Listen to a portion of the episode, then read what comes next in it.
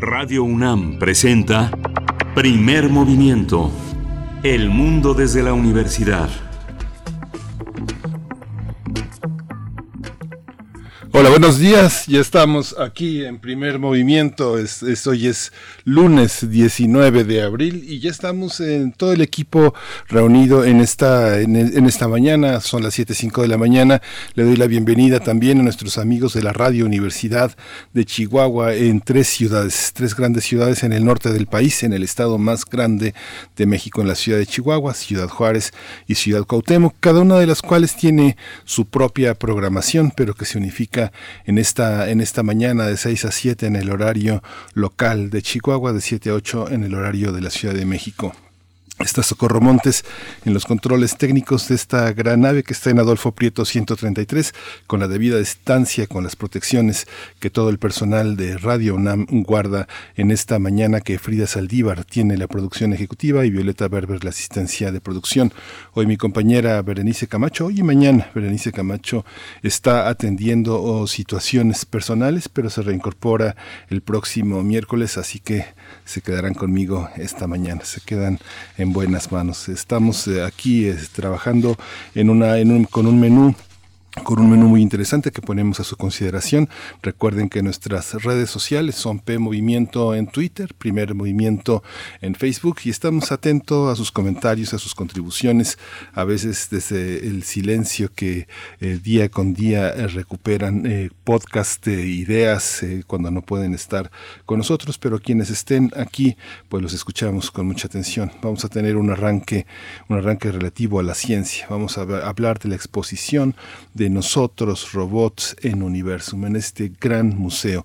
Vamos a tener con nosotros a Eduardo Piña, él es jefe de servicios educativos y está encargado de la exposición de Nosotros, robots en Universum. Vamos a hablar sobre esta, sobre esta singularidad que tanto temor ha ocasionado a los propios creadores de los robots que se de nuestras voluntades y con sus algoritmos de nuestros deseos. Vamos a hablar también de las singularidades tecnológicas y tecnologías de la información y de la comunicación. Hoy está la maestra Irene Soria Guzmán con nosotros. Ella es representante de Creative Commons México. Ella es académica, diseñadora y activista de la cultura libre. Hoy vamos a tratar el fenómeno de los memes en Internet. ¿Usted hace memes? ¿Los disfruta? Son eh, los nuevos eh, chistes de esta sociedad post, eh, postmoderna. Vamos a hablar también en la nota internacional hoy las sanciones de Estados Unidos contra Rusia. Luis Guacuja, un colaborador habitual de Primer Movimiento, un internacionalista, responsable del programa de estudios sobre la Unión Europea del posgrado en la UNAM, va a estar con nosotros nuevamente para explicarnos en qué consiste todo este, eh, todo este universo de sanciones, de dichos y, y, respuestas entre dos gobiernos tan importantes en el planeta. Vamos a hablar de Oaxaca, Oaxaca y la campaña de vacunación contra COVID-19. Cada vez que nos acercamos a Oaxaca, algo duele y Renan Martínez nos aligera el dolor con la explicación, con la inteligibilidad que él coloca en la crónica de su sitio, de esta, este, de este ser zapoteca por y creador del único recuento de COVID comunitario en el país. Eh, Renan Martínez es director de Signos y Sentidos, Comunicación Estratégica, así que bueno, va a ser una, una oportunidad de acercarnos a ese gran estado, a esa gran cultura, que es la cultura oaxaqueña. Vamos a tener una mesa del día importante. Es una mesa del día dedicada al aniversario luctuoso de Octavio Paz y los 71 años del laberinto de la soledad y 60 años de libertad bajo palabra. No es una efeméride, es una manera, es una forma que tenemos aquí en primer movimiento de pensar en el marco de estos aniversarios lo que significa una figura como Octavio Paz a la luz de muchísimos, eh, de muchísimos temas que, que, se abordan todos los días desde el gobierno federal, desde la parte cultural, toda esta división de grupos, una vieja, una vieja rencilla que coloca a Paz en un lugar muy importante, que dio origen a muchas cosas polémicas eh, importantes que tienen que ver también con la participación de los intelectuales en México. Y vamos a tener a dos, eh, a dos críticos literarios. Uno es y dos poetas y dos músicos. José Ángel Leiva, que es poeta, narrador, editor, es un periodista literario de primer orden. José Ángel Leiva es el editor de La Otra. Es eh, un espacio muy importante, muy importante desde donde se ha mirado también la actividad de, de poetas como Octavio Paz, de grupos como los que él ha comandado y Evodio Escalante, Evodio Escalante es uno de los grandes profesores, está adscrito al Departamento de Filosofía en la, en la UAM, es un investigador, un crítico literario, mucha gente no puede dejar de recordar el lado moridor de la literatura, José Revueltas, el lado moridor de la literatura, a través de Sendas de Octavio Paz, un gran libro que Evodio Escalante dedica en términos de la crítica literaria a la poesía. Hoy también se celebra, se festeja se festejará también los 100 años del movimiento estridentista que está en las antípodas también de, este, de esta gran visión sobre Octavio Paz. Vamos a tener también eh, la biosfera en equilibrio. Hoy Clementina Equigua toma uno de los grandes temas que están en la literatura, en la filosofía, el tema de los jardines botánicos. ¿Por qué celebrar a los jardines botánicos? Eh, Clementina Equigua es bióloga, es directora, doctora en ciencias por la Facultad de Ciencias de la UNAM y es una divulgadora ejemplar en el Instituto de Ecología de la UNAM, donde además se desempeña como editora y como... Eh, conductora de las redes sociales que en ese instituto se tienen. Eh, es editora de la revista digital Oikos, no deje de consultarla, un periodismo científico, un periodismo cultural de primer orden. Así que bueno, este es nuestra, nuestra, nuestro menú para esta mañana y nos vamos a nuestra exposición del el tema de COVID, cómo amanecimos en temas de COVID en, en el mundo, en la UNAM y en las eh, actividades culturales. COVID-19. Ante la pandemia, sigamos informados. Radio UNAM. Ayer eh, la Secretaría de Salud informó que el número de decesos por enfermedad de la COVID-19 aumentó a 212.339 lamentables decesos. Los casos estimados son 2.495.387 el pasado viernes, la Secretaría de Salud advirtió que siete estados del país registraron un aumento de casos de COVID-19 en las últimas semanas. Se trata de Baja California Sur, Chihuahua, la Ciudad de México, Durango, Nayarit, Colima y Quintana Roo. La Ciudad de México permanecerá en color naranja, el semáforo epidémico. Todas las semanas existe la promesa de que esta es la última, pero vale la pena continuar con esta previsión. La jefa de gobierno, Claudia Sheinbaum, dijo que ya se está muy cerca del amarillo, pero no hay que bajar la guardia, hay que mantener las medidas de sana distancia, lavado de manos y uso correcto de cubrebocas, tres entre muchas otras medidas que hay que observar en esta, en esta situación de contención. Eh, la Organización Mundial de la Salud advirtió que la tasa semanal la tasa semanal de contagios de coronavirus se ha multiplicado casi por dos en los últimos meses. Tedros Adhanom, el titular de la OMS, dijo que el número de nuevas infecciones se acerca a la tasa de contagios más alta registrada hasta ahora en la pandemia. Mencionó que países que habían logrado evitar brotes masivos de COVID-19 como Papúa Nueva Guinea sufren ahora importantes eh, aumentos.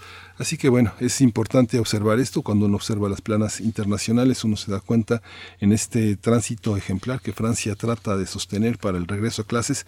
Hay muchísimas observaciones que hay que tener en cuenta. Mañana 20 de abril se celebra el Día de la Lengua China, del chino. A propósito de esta conmemoración, es una oportunidad de conocer este gran idioma para entender la cultura. Eso también eh, piensa Eduardo Borja Navarro, que coordina eh, las relaciones y gestión del Centro de Estudios Mexicanos UNAM China, un centro imprescindible en esta, en esta profundización con la cultura en Oriente.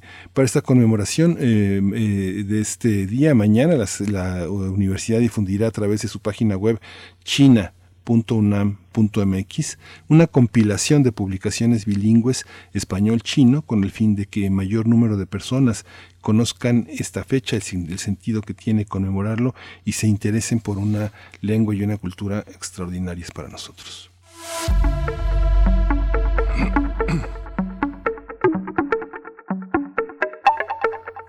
Hoy en, actividades culturales, eh, Música UNAM invita a disfrutar del playlist Corazón de Robota que ha preparado Constanza Piña. Ella es una artista visual, es bailarina, es investigadora y es una educadora independiente. Y bueno, esta selección musical va a estar disponible a las 12, de a las 12 del día, mediodía, a través de las plataformas de YouTube, de Facebook, de Facebook, de Twitter, de Instagram y de Spotify de Música UNAM. Así lo busca, así de sencillo, Música UNAM. Así que, bueno, vale la pena tener, tener este, este menú. Hoy vamos a empezar con, con música, una música cálida, fuerte, de Barrio Candela y Marcelo Ponce, Guatemala.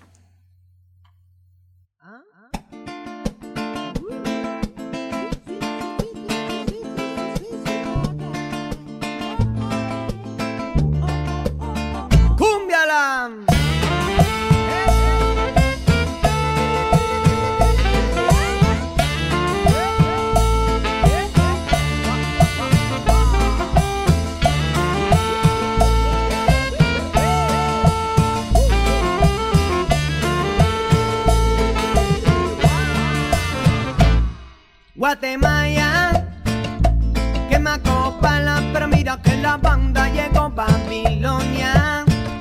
Lo van a escuchar este sentimiento. Guatemala, pa' allá, pa'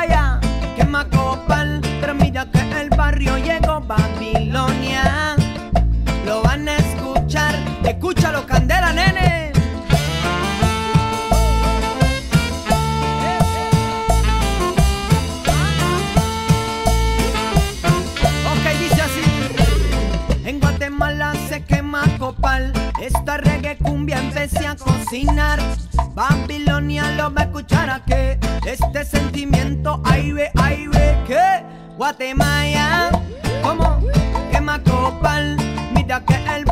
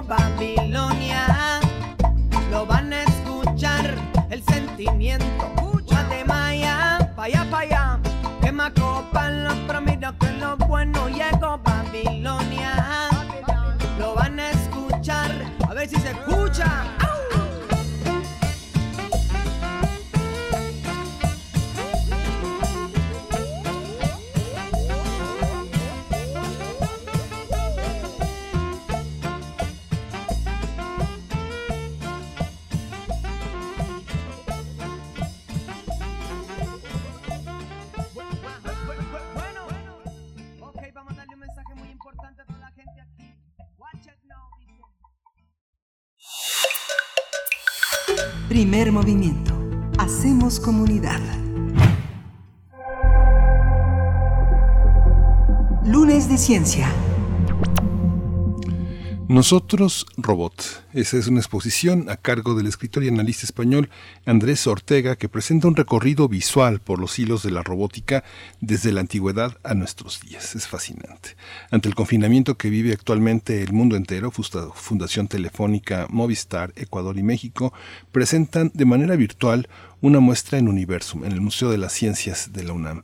El público interesado va a poder disfrutarla eh, este, a lo largo de, todavía de varias, varias semanas. Nos van a contar ahorita eh, que desde el 23 de marzo este ciberespacio permite abordar varios conceptos y miradas sobre la robótica y su relación con la humanidad. Esta relación de la cibernética y la nueva mecánica supone un impulso histórico desde mediados del siglo XX, pero su eclosión real llega junto a la digitalización y la inteligencia artificial en nuestro siglo nosotros robots es una invitación a reflexionar en torno a los retos que enfrenta la humanidad en una era donde la robótica, la inteligencia artificial y las plataformas digitales toman un papel relevante en la vida cotidiana. Esta muestra en Universum invita al público interesado que realice un recorrido a, través de la red, una trivia bot, para que se adentre en el mundo de la robótica. La exposición fue organizada en colaboración con la Dirección General de Divulgación de la Ciencia en la UNAM. Y bueno, ya está en la línea eh, para hablar de nosotros robots eh, Eduardo Piña. Eduardo es jefe de servicios educativos y encargado de la exposición de nosotros robots en Universum. Eduardo Piña, bienvenido a Primer Movimiento esta mañana. Buenos días. Buenos días este, a todos ustedes, el auditorio. Buenos días, muchas gracias por la invitación. Gracias, Eduardo. Pues qué alegría tener a Universum, aunque sea a distancia, es uno de los espacios eh, nacionales más importantes, eh, tanto para mostrar el, el, desarrollo de nuestras ciencias, la participación de nuestros científicos y siempre Universum lleno de ese gran entusiasmo. Hoy robots, ¿de dónde viene robots? Eh, ¿Cómo está organizada esta exposición? Cuéntanos todo. Sí, mira, Nosotros Robots es una exposición, como bien lo dijiste, de Fundación Telefónica Movistar y la Dirección General de Divulgación de la Ciencia de la UNAM, que está albergada en el Museo de Ciencias Universum y cuenta con cinco temáticas, eh, todo el recorrido. El primer, la primera temática es acerca de los antepasados. Este es un recorrido donde se establece todo lo que los hitos o los diversos hitos que se tienen en la robótica desde que comenzó en las mentes de los seres humanos hasta la actualidad, del siglo XX, como bien lo dijiste. La siguiente temática es Conócenos. Eh, esto trata de que, entienda cómo es un robot, cómo está constituido, a qué le llamamos un robot, qué, cómo se funciona, cuáles son las características para decir qué es un robot. Eh, esa sería la segunda temática. Y después de conocer qué es un robot y cómo está constituido, viene la tercera temática, que es las emociones las emociones que despiertan tanto a los seres humanos como las emociones que pueden fingir o que pueden simular los robots actualmente con la inteligencia artificial, como bien lo dijiste en este boom que se desarrolla la robótica, para después pasar también a la parte de ciencia ficción que siempre hemos tenido y ha albergado eh, más allá de la, de la ciencia, la ficción, y desde las películas que tenemos de cine Star Wars y todas las películas Terminator, las películas que realmente han impactado en toda la población para llegar a la finalidad de la temática con los robots a tu servicio. Como bien lo dijiste, ahorita en esta pandemia eh, hemos hecho esta exposición porque ha habido un boom grande de toda la industria en, en, producción de los robots y actualmente con los, los confinamientos que tenemos, pues los robots están actuando de una manera más vertiginosa eh, acabamos de ver el día de hoy cómo el robot en Marte, ya el helicóptero marciano pudo estar volando, y eso es un hito histórico, así como todos los, los este, grandes hitos que hemos tenido en la robótica. Podemos tener desde las diferentes eh, ensamblajes, los autónomos en el siglo XVIII, como lo dijiste, eh, hasta ahorita en este robot marciano que puede estar en otro planeta. Este está configurado con cinco temáticas, antecedentes, conócenos, emociones, ciencia ficción y el robot a tu servicio. Así todo, pues, todo, prácticamente todos los aspectos tienen una, una enorme, una enorme riqueza. Yo me detenía en la sección, en la segunda sección, donde se llama Conócenos, el origen de la palabra, que es eh, robota, que es una palabra de origen checo que dio lugar al robot y que tiene que ver en esta lengua eh, con la traducción de labor forzada o servidumbre, derivado del término esclavo en las lenguas eslavas. ¿Realmente, eh, Eduardo, crees que continúa esta, esta idea de que los robots son esta, estos servidores, estas, estos esclavos, o realmente lo que han dicho muchos que realmente nos estamos convirtiendo en esclavos de nuestros propios robots. Precisamente eso está ligado, lo que acabas de decir, con conócenos con las emociones de la tercera etapa o la tercera temática de la, exposición. Eh, dijiste, esta palabra aparece en los años 50, perdón, en los años 20 con la con este señor Carl Prack en la, obra llamada RUR, que es Robots Universal Rosum. Esta historia habla efectivamente de cómo los fabricantes de robots, cuyos robots se rebelan en contra de sus amos porque se consideran esclavos, ¿no?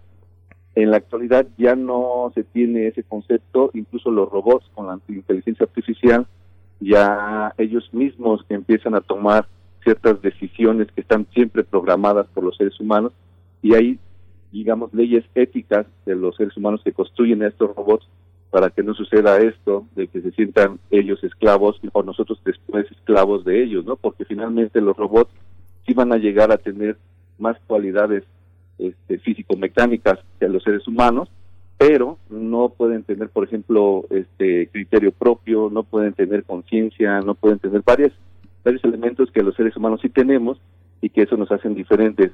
Y en ese sentido, las emociones que se despiertan una vez que el robot es a, semejanza del ser humano, eh, empieza a sentirse esta parte de desplazamiento de los robots hacia los seres humanos pero no, este, ahorita actualmente precisamente la exposición nos invita a reflexionar acerca de cómo podemos convivir con ellos y cómo ellos son empáticos con los seres humanos, cómo se llega a esa relación para que no tengamos esta disyuntiva de que ellos son mejores o nosotros somos mejores, sino simplemente es una convivencia entre dos, dos este, personalidades, digamos, que no tendrían que tener género ni, ni personal los robots, pero sí esta, esta semejanza de, de humanoides, ¿no? A veces eh, pienso que nuestro, nuestra posibilidad de expulsión del paraíso coincide con esta, con este temor de que eh, los, eh, los, los esclavos del Dios ahora este, se rebelen en su propio, en su propio universo de, de dolor, en su propio valle de lágrimas robótico y, nos desplacen. ¿Qué, qué, qué, qué crees que genera esta, esta fantasía? ¿Somos eh, demasiado demandantes, demasiado esclavizantes con los robots? Un poco, ¿cuál es esa historia de la, de la rebelión de los robots? ¿Cómo se observa en esta exposición, como en esta curaduría, Eduardo? Sí, mira, eh, mientras el robot no tenga la apariencia humana, humanoide, eh, no hay esa este, inquietud. Pero efectivamente, cuando son características humanas que suelen parecer más atractivos a las máquinas convencionales, que son los robots, digamos, en la industria, entonces viene una inquietud, un sentimiento de afinidad hacia el robot, que esto provoca una repulsión a medida que aumenta la semejanza del robot hacia el humano. Esto es una zona conocida como el, el Valle Inquietante, que también se toca en la temática 3 de las, de las emociones, y eh, hay un análisis donde se proponen que varias personas con características similares a los robots eh, convivan con los seres humanos y en ese sentido eh, empiezan a, sentirse desplazados. Por ejemplo, podemos ver el caso muy específico de Sofía. Sofía es una de las robots que ya tiene ciudadanía y entonces en la entrevista que le hacen a la robot, ella pregunta que por qué los seres humanos estamos muy inquietantes porque ella tenga ciudadanía. ¿De qué depende tener una ciudadanía o no? ¿Cuáles son las características que le hacen a un ser humano que tenga ciudadanía mexicana o americana? Y eso es de las cosas que no entienden los robots porque no está programado para sentir ese tipo de cosas. Y la capacidad de percibir las mentes de los demás en base a las relaciones humanas, humanas también es una parte importante que los seres humanos hemos visto eh, pues allanado por estos robots, ¿no? O sea, finalmente cuando tú ves que un robot este, no se cansa, no duerme, puede hacer un trabajo más específico eh, que tú no puedes hacer, entonces e, empieza este sentimiento de que puede ser desplazado, ¿no? Pero no, no, no tenemos que ver ese sentimiento de desplazamiento, sino más bien de la ayuda que nos pueden este, resolver, por ejemplo, en cuestiones de trabajo peligrosos o en cuestiones de trabajo donde los seres humanos no tenemos esa capacidad, esa habilidad para poder desarrollarla más fácilmente, ellos pues, son muy son muy buenos, ¿no? Y tan es así que, por ejemplo, te digo, ahorita acaba de suceder hace unos minutos el primer vuelo de helicóptero marciano, eh, es el primer vuelo autómata en otro planeta, este, catalogado como el primer vuelo de los hermanos Wright en 1903, ¿no? O sea, son de las cosas que si nosotros somos empáticos con ellos y utilizamos este avance tecnológico, podemos resolver mucho más cosas en un tiempo menor. Sí, es, es, es, es, muy interesante. En esta, siempre que uno está en el marco y de Universum y en las manos de Universum, uno se da cuenta de que si uno va con niños, si uno va con adolescentes, siempre hay algo, siempre hay algo importante para los adultos y para todas las edades. En esta exposición, ¿qué es lo que recomendarías para un público amplio. Hay una audioguía, hay una guía práctica, hay un recorrido virtual, hay una trivia, hay muchísimas cosas, con todo y que la pantalla es tan plana, este, la, exposición tiene profundidad y tiene dimensiones. Este, esta parte, Eduardo, cuéntanos. Sí, mira, eh, en la exposición, precisamente en cada de las secciones, eh, es, muy interesante para todo el público porque nos invita a reflexionar acerca de cómo fue, qué está pasando, cuáles son las relaciones con los seres humanos y cómo vamos a convivir en el futuro, ¿no? Porque si bien es, es, es conocido que desde los antepasados los seres humanos hemos pensado en construir este tipo de autómatas que nos liberen de trabajos, también es muy conocido que este, estos robots, ahora con la inteligencia artificial, pueden hacer mejores cosas que nosotros en función de la programación y de la visión que tiene el programador para hacer cosas con el, con el robot. Pero en las emociones desde que tenemos los este, las revistas de cómo ha evolucionado la, la, la, robótica en, papel, cómo ha estado este, en, las, en tiras cómicas este, este, esta similitud con los robots, así como la, las películas, ¿no? Mm, por ejemplo, nadie podrá haber dejado de ver la película de Terminator, ¿no?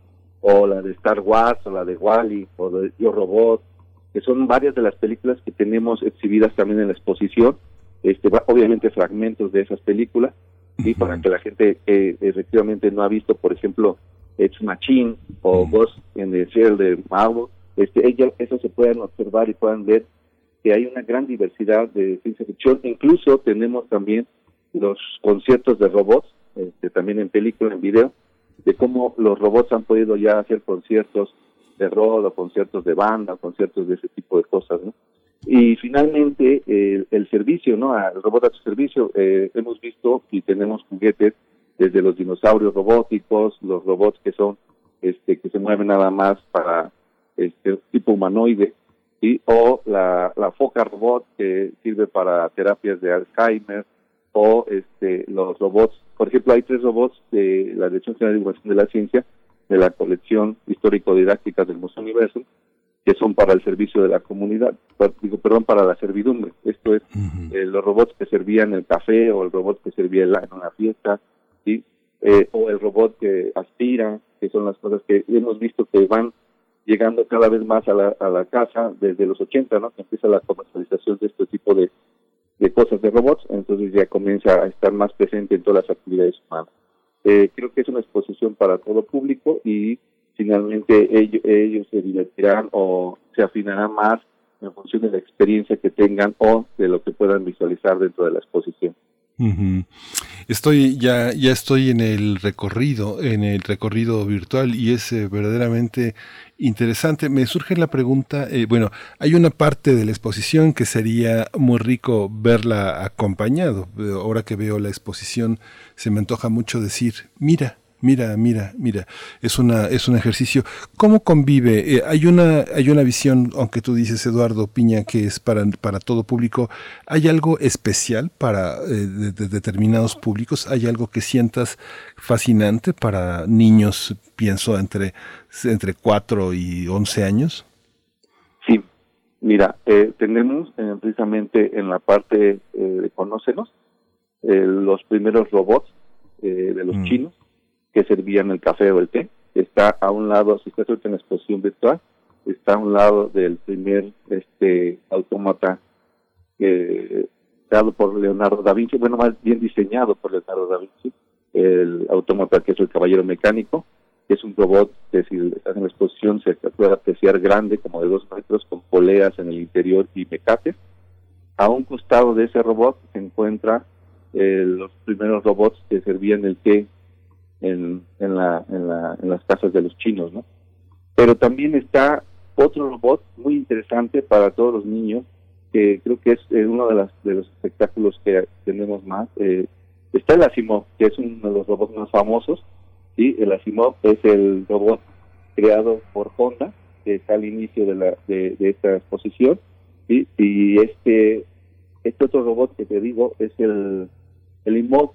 Este robot se puede hacer, eh, está de hecho en 3D. Si uno tiene una máquina de 3D que ahora ya es muy fácil conseguir y, poder este, programar, tener todos los diseños, ese robot se puede este, plasmar y se puede tener en casa porque es el primer diseño de un robot totalmente de acceso libre que si no tiene la máquina 3D puede tenerlo en casa este robot. El IMOP es un robot este, también hecho completamente este, en máquina 3D. Y otra de las características que creo que es importante es conocer a Arturito, Arturito de Star Wars o al propio Terminator, que también lo tenemos ahí en la exposición en la, sección de ciencia ficción. Y si te das una vuelta ahí en el recorrido virtual, vas a poder apreciar al, al, a la media cuerpo de Terminator o enterito a, a Arturito de Star Wars. Sí, es, es, es, increíble. Hay, una, hay un aspecto que tiene que ver también con los coleccionistas. Hay una gran visión de todo este mundo que está justamente en la cuarta sección, en la sección que está comentándonos sobre el tema, el tema de, los, de la literatura, del cine, de los cómics. ¿Qué colecciones tienen? ¿Qué es lo que se va a poder eh, ofrecer? ¿Qué, se, qué, qué de lo que está uno puede salir a buscarlo al propio mercado mexicano, al tema, al tema de qué hay para salir de la exposición una vez que uno ha entrado. Mira, sí hay este robots de juguetes, te puedo decir que hay este por ejemplo, el dinosaurio robótico, eh, lamentablemente en México solamente podríamos tener o acceder al Atomic Max, que es uno de los robots de hoja de lata, que seguramente nuestros papás o la gente este, mayor lo a tener eh, en casa si es que guardó sus juguetes.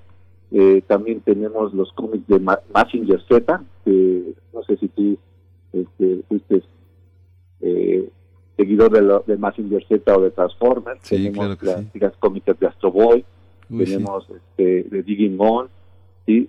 De Messenger Z, como te dije, este, también hay otra, hay discos, hay discos, este, la discografía, eh, obviamente, como tú bien lo dijiste, es para coleccionistas, ya no, no creo que se consigan en el mercado, porque todos esos discos son de vinil, de acetato, ¿no? Entonces, este, pues ahorita tú le preguntas al niño, este, mira, este es un acetato que se, se tocaba en un fonógrafo, en una cosa de estas 33 revoluciones por minuto te dice que es eso, ¿no? Todo es digital ahorita la música para ellos.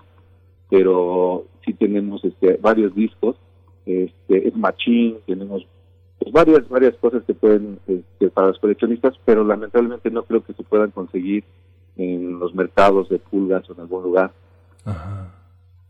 Este Universum es un espacio de enorme calidad y exigencia. ¿Cómo fue que, qué características tiene que tener eh, una exposición para entrar en este, en este nivel que tiene una parte siempre muy humana, gente de servicio social, gente voluntaria, practicantes, una, una serie de jóvenes de distintas carreras eh, de nuestra casa de estudios que participan eh, con distintos públicos en distintos espacios del museo ¿Qué es lo que tiene que tener eh, una, una, exposición? Al abrir esta exposición eh, es el inicio de una, una, colaboración con otros espacios, eh, espacios no necesariamente comerciales, sino también independientes. Hay muchos creadores mexicanos que, que pueden hacer todo esto. ¿Cómo, cómo lo plantean? ¿Qué significa esta exposición para el museo? En esos términos. Sí, este, las exposiciones que, se presentan dentro del universo tienen que ver con la carácter de ciencia, obviamente porque es un museo de ciencia, pero además con el arte, con, como tú bien lo dices, y con toda la multidisciplinaridad que hay con la ciencia. Eh, eh, se tienen programadas exposiciones ya a lo largo del año, por ejemplo, te puedo decir, hay una ahorita una exposición virtual también que acabamos de colocar en la red de México, con colaboración con la Embajada Italiana, hay otra exposición que se está montando para hacer la virtual de dinosaurios y va a física también dentro de las salas del Museo Universo. Y como bien lo dijiste, eh, los guías, los anfitriones que nosotros llamamos en el Museo Universo, pues son compañeros universitarios que están en la carrera de cualquier carrera del área de la, de la universidad y este y que tienen un promedio arriba de 8, que tienen, unas ciertas características más del 50% de la carrera, que obviamente llegan y se hacen una entrevista para pertenecer al sistema de becarios de Universo y se les da un seguimiento, una vez que son aceptados, se les da una capacitación y seguimiento de cada una de las áreas que se tienen, porque por ejemplo hay gente de matemáticas que está en la sala de universo o gente de biología que está en la sala de océano. Hay, hay varias, varias temáticas, tenemos 13 salas de las cuales ellos pueden pertenecer como becarios y como bien lo dijiste, son este, chicos universitarios que están dentro del sistema de la universidad, eh, o ya sea de la propia UNAM o fuera de la UNAM, están las FESas, hasta Iztacala, Catlán, todas las FES, o este, a nivel universitario, no, necesariamente dentro de la universidad. Las exposiciones que, que, vienen de este orden eh, este, fundamentalmente español suelen ser como las nuestras, muy exhaustivas. Lo que cuesta trabajo es que las culturas tengan una representación más exhaustiva aún en el lugar donde se presentan ¿Qué es lo que caracteriza para ti eh, en este universo robótico mexicano? ¿Hay, algún, hay, algo que Universum pretenda continuar después de esta cuestión robótica? Con todo y que lo que uno ve en Universum son extraordinarios robots que nos explican qué es lo que sucede en la física, en la química, en todo este, en todo este universo científico. ¿Cómo es el robot? ¿Hay una robótica mexicana? Claro, este, sí hay, incluso dentro de la propia universidad está Golem, el famoso Golem que, teníamos nosotros dentro de la sala de matemática. Sí, claro. Está en los institutos realizando este, exposiciones de robótica, concursos de robótica, eh, desde seguir una línea hasta mover cosas, moverse en los obstáculos que se colocan. Hemos tenido varias exposiciones, bueno, no exposiciones, demostraciones de estas de estas este, robots que se desarrollan dentro de la UNAM.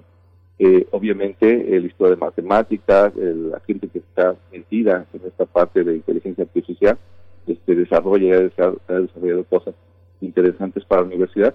Nosotros eh, estamos pensando que una vez que pueda abrir al público nuestra exposición, si es que todavía nos permite este año, porque la exposición este, se retiraría eh, a finales del mes de septiembre, eh, poder tener a, estos grupos de robótica de la universidad que puedan hacer las demostraciones de los robots que ellos han desarrollado para poder tener esta vinculación con la universidad directamente, ¿no? Con el trabajo hecho y, desarrollado dentro de la propia universidad. Como comentaba, esta exposición es de Telefónica Movistar, precisamente de, de España, este, pero dentro de la exposición tenemos nosotros tres robots de la colección histórico-didáctica del museo y queremos tener demostraciones de los robots desarrollados dentro de la universidad por los diferentes grupos de robótica de la universidad. Pues es fascinante, realmente nos quedamos aquí. Cuéntanos nada más, eh, eh, Eduardo Piña, jefe de servicios educativos, ya nos acercamos al final de la, de la conversación, pero ¿cómo accedemos? ¿Cuánto tiempo va a durar? ¿Qué materiales podemos descargar? ¿Hay algo que podamos imprimir? ¿No, no se da esta, esta opción? Un poco eh, invítanos a la exposición, ¿qué es lo que necesitamos hacer para entrar en ella? Sí, claro, mira, hay una liga, que no sé si la tiene, si no se las envío, de robotsfundaciontelefónica.com.ex, porque es una colaboración con el Telefónica Movistar de Ecuador, de, el de recorrido virtual, es, este, gracias a que ellos pueden hacer este tipo de cosas, y eh, esa liga se las va a hacer llegar.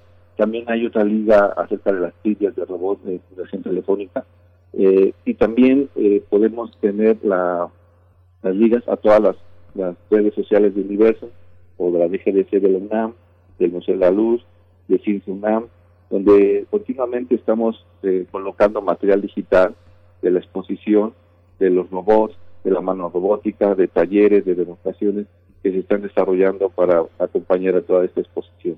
Sí, bueno, pues ya, ya quedamos, ya estamos eh, al habla. Eduardo Piña, jefe de servicios educativos y encargado de la exposición de Nosotros Robot en Universum. Es una gran convocatoria para seguir, para seguir vivos, para seguir activos en este gran museo. Te agradecemos muchísimo, Eduardo. Y bueno, esperamos las ligas que nos envíes, pero bueno, ya está en el Universum de Universum. Así que acceder a nuestra, a nuestra página habitual. ¿Nos la recuerdas? ¿Cómo, cómo llegamos a Universum? Es Universum Museo es la, también la, la del Museo de la Luz, Ciencia UNAM MX y Dirección General de Divulgación de la Ciencia UNAM. Muchas gracias, Eduardo Piña. Estamos, estamos en contacto. Pues vamos a, vamos a continuar, vamos a ir con, con, con música, vamos a escuchar de Lemon Mind de Jam.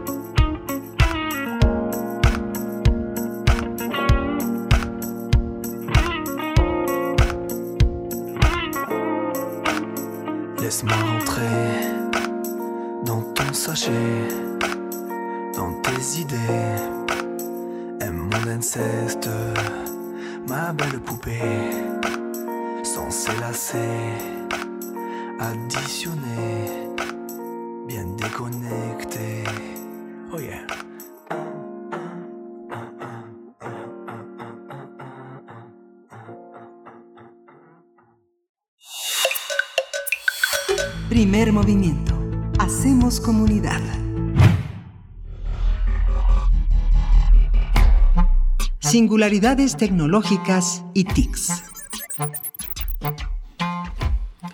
Hoy está con nosotros eh, en la línea la maestra Irene Soria Guzmán, ella es representante de Creative Commons México, es académica, diseñadora y activista de la cultura libre. Y hoy el tema de, el tema de hoy es el fenómeno de los memes en Internet. Irene Soria, bienvenida, gracias por estar aquí en primer movimiento. Hola, ¿qué tal? Muy buen día, Miguel Ángel, muy buen día a la audiencia que nos escucha. Y pues sí, efectivamente, hoy propondría el tema eh, para que platicáramos un poquito sobre los memes. Y más allá de solo pensar en nuestro meme favorito, que es lo que invito también a la audiencia que comience a, pensar cuál, cuál fue el último meme, ¿no? Que, que vio en los últimos días o en las últimas horas que le dio risa, es un poco para pensarlos también como una manifestación cultural, porque mm, como ustedes saben, pues los memes se han vuelto súper populares, ¿no? En los últimos años, son un fenómeno de Internet y lo interesante es que cada que hay un evento, no sé, un partido de fútbol, una acción social, una manifestación en las calles, casi por lo regular viene acompañado de una serie de memes que nos explican ese, ese momento, esa situación, un meme que acompaña, a veces se burlan, ¿no? Muchos de estos memes también. Incluso han traspasado, ¿no? También los, los espacios. Hay ya eh, algunos noticieros de televisión, ¿no? Incluso que tienen una sección en donde ponen los memes de la semana. Pero bueno, yo les invito a pensar, si alguien viniera del futuro, ¿no? O bueno, en este caso también del pasado, ¿no? Porque nos ha tenido, nos ha tocado todavía explicar qué es específicamente, ¿no? ¿Cómo explicaríamos un meme? ¿Cómo explicamos el fenómeno de los memes? Bueno, primero tendríamos que decir que un meme es esto, se reconoce como un fenómeno de Internet porque se hace popular gracias a que tenemos esta facilidad de compartición y que se puede replicar de manera muy rápida y eficaz a través de Internet, ¿no? Y un meme es, eh, pues, prácticamente una expresión de cualquier tipo eh, de medio virtual que conjuga imágenes, pueden ser imágenes, textos, GIFs, videos, cómics, ¿no? Es decir, hay varios medios que involucran un, este objeto cultural, ¿no? Y el meme tiene la particularidad de que se usa para describir un pensamiento, una expresión, una idea, un concepto o una situación, ¿no? Y tiene la particularidad de que nos provoca risa o que nos provoca alguna sensación común, una, una sensación que podemos compartir. Y eso es lo que hace que se replique de persona a persona hasta hacerse una amplia difusión. Lo interesante también es que este concepto no viene de la nada, digamos, hay algunos autores que lo retoman, incluso de algunas cosas que ya se escribieron en los 70. Algunas personas le atribuyen el nombre o un posible origen, digamos, al concepto de meme a Richard Dawkins en su libro de 1976, El gen egoísta. Eh, Richard Dawkins en este libro explica eh, una que una característica, por ejemplo, importante de los genes, particularmente de los genes, es la capacidad de replicarse para conservarse. Y entonces Dawkins dice, bueno, esto no pasa solamente con la vida, pasa también con la cultura, ¿no? La capacidad también que tiene la cultura de replicarse y que la cultura tiene en sí misma sus propios genes. Así Dawkins llama meme, que en realidad dicen por ahí que, que, que, que la propuesta iba a ser poner, que, que el término fuera más bien mi meme, refiriéndose a la mímesis o a la memoria o a esta idea de replicabilidad en griego, ¿no? Pero así Dawkins llama meme a las unidades mínimas de transmisión cultural. ¿Y qué es una unidad mínima de transmisión cultural? Los que si eso existe, bueno, pues podrían ser, por ejemplo, melodías, ideas o modas, ¿no? Que se replican así de manera como fácil, ¿no? Y rápida. Entonces, los memes también tienen la particularidad de que se replican como virus, ¿no? En esta idea de que infectan, ¿no? Como la mente de una persona por medio de la imitación, que es lo que hace que se replique también, ¿no? Entonces los memes podrían ser, algunas personas incluso eh, proponen, ¿no? Que sea una forma para analizar la cultura. Ojo, este concepto de memes importante subrayar del que les hablo, de Dawkins, es de los 70, ¿no? Pero evidentemente ya para este momento ha tenido muchos eh, cambios y no necesariamente es, es, es eh, claro, es aplicable a los memes de Internet, pero se, han se ha retomado, pero ha tomado muchas formas, ¿no? Por ejemplo, hoy en día prácticamente una generación entera de jóvenes se enteran o forman su opinión o su criterio a través de los memes, ¿no? Y si tomamos en cuenta, que eso también es una manera de reflexión, si tomamos en cuenta que los memes se hacen virales a través de las redes sociodigitales, a través de Twitter, Facebook, últimamente en, sobre todo en Instagram, ¿no? Y que a su vez, como ya hemos dicho muchas veces en esta sección, que las redes sociodigitales funcionan a través de algoritmos que nos muestran nuestros gustos y preferencias, ¿no? Eh, pues eso hace que no todas las personas veamos los mismos memes, ¿no? O sea, que no todas las personas tengamos acceso al mismo tipo tipo tipo de memes o que incluso no sepamos qué significan, ¿no?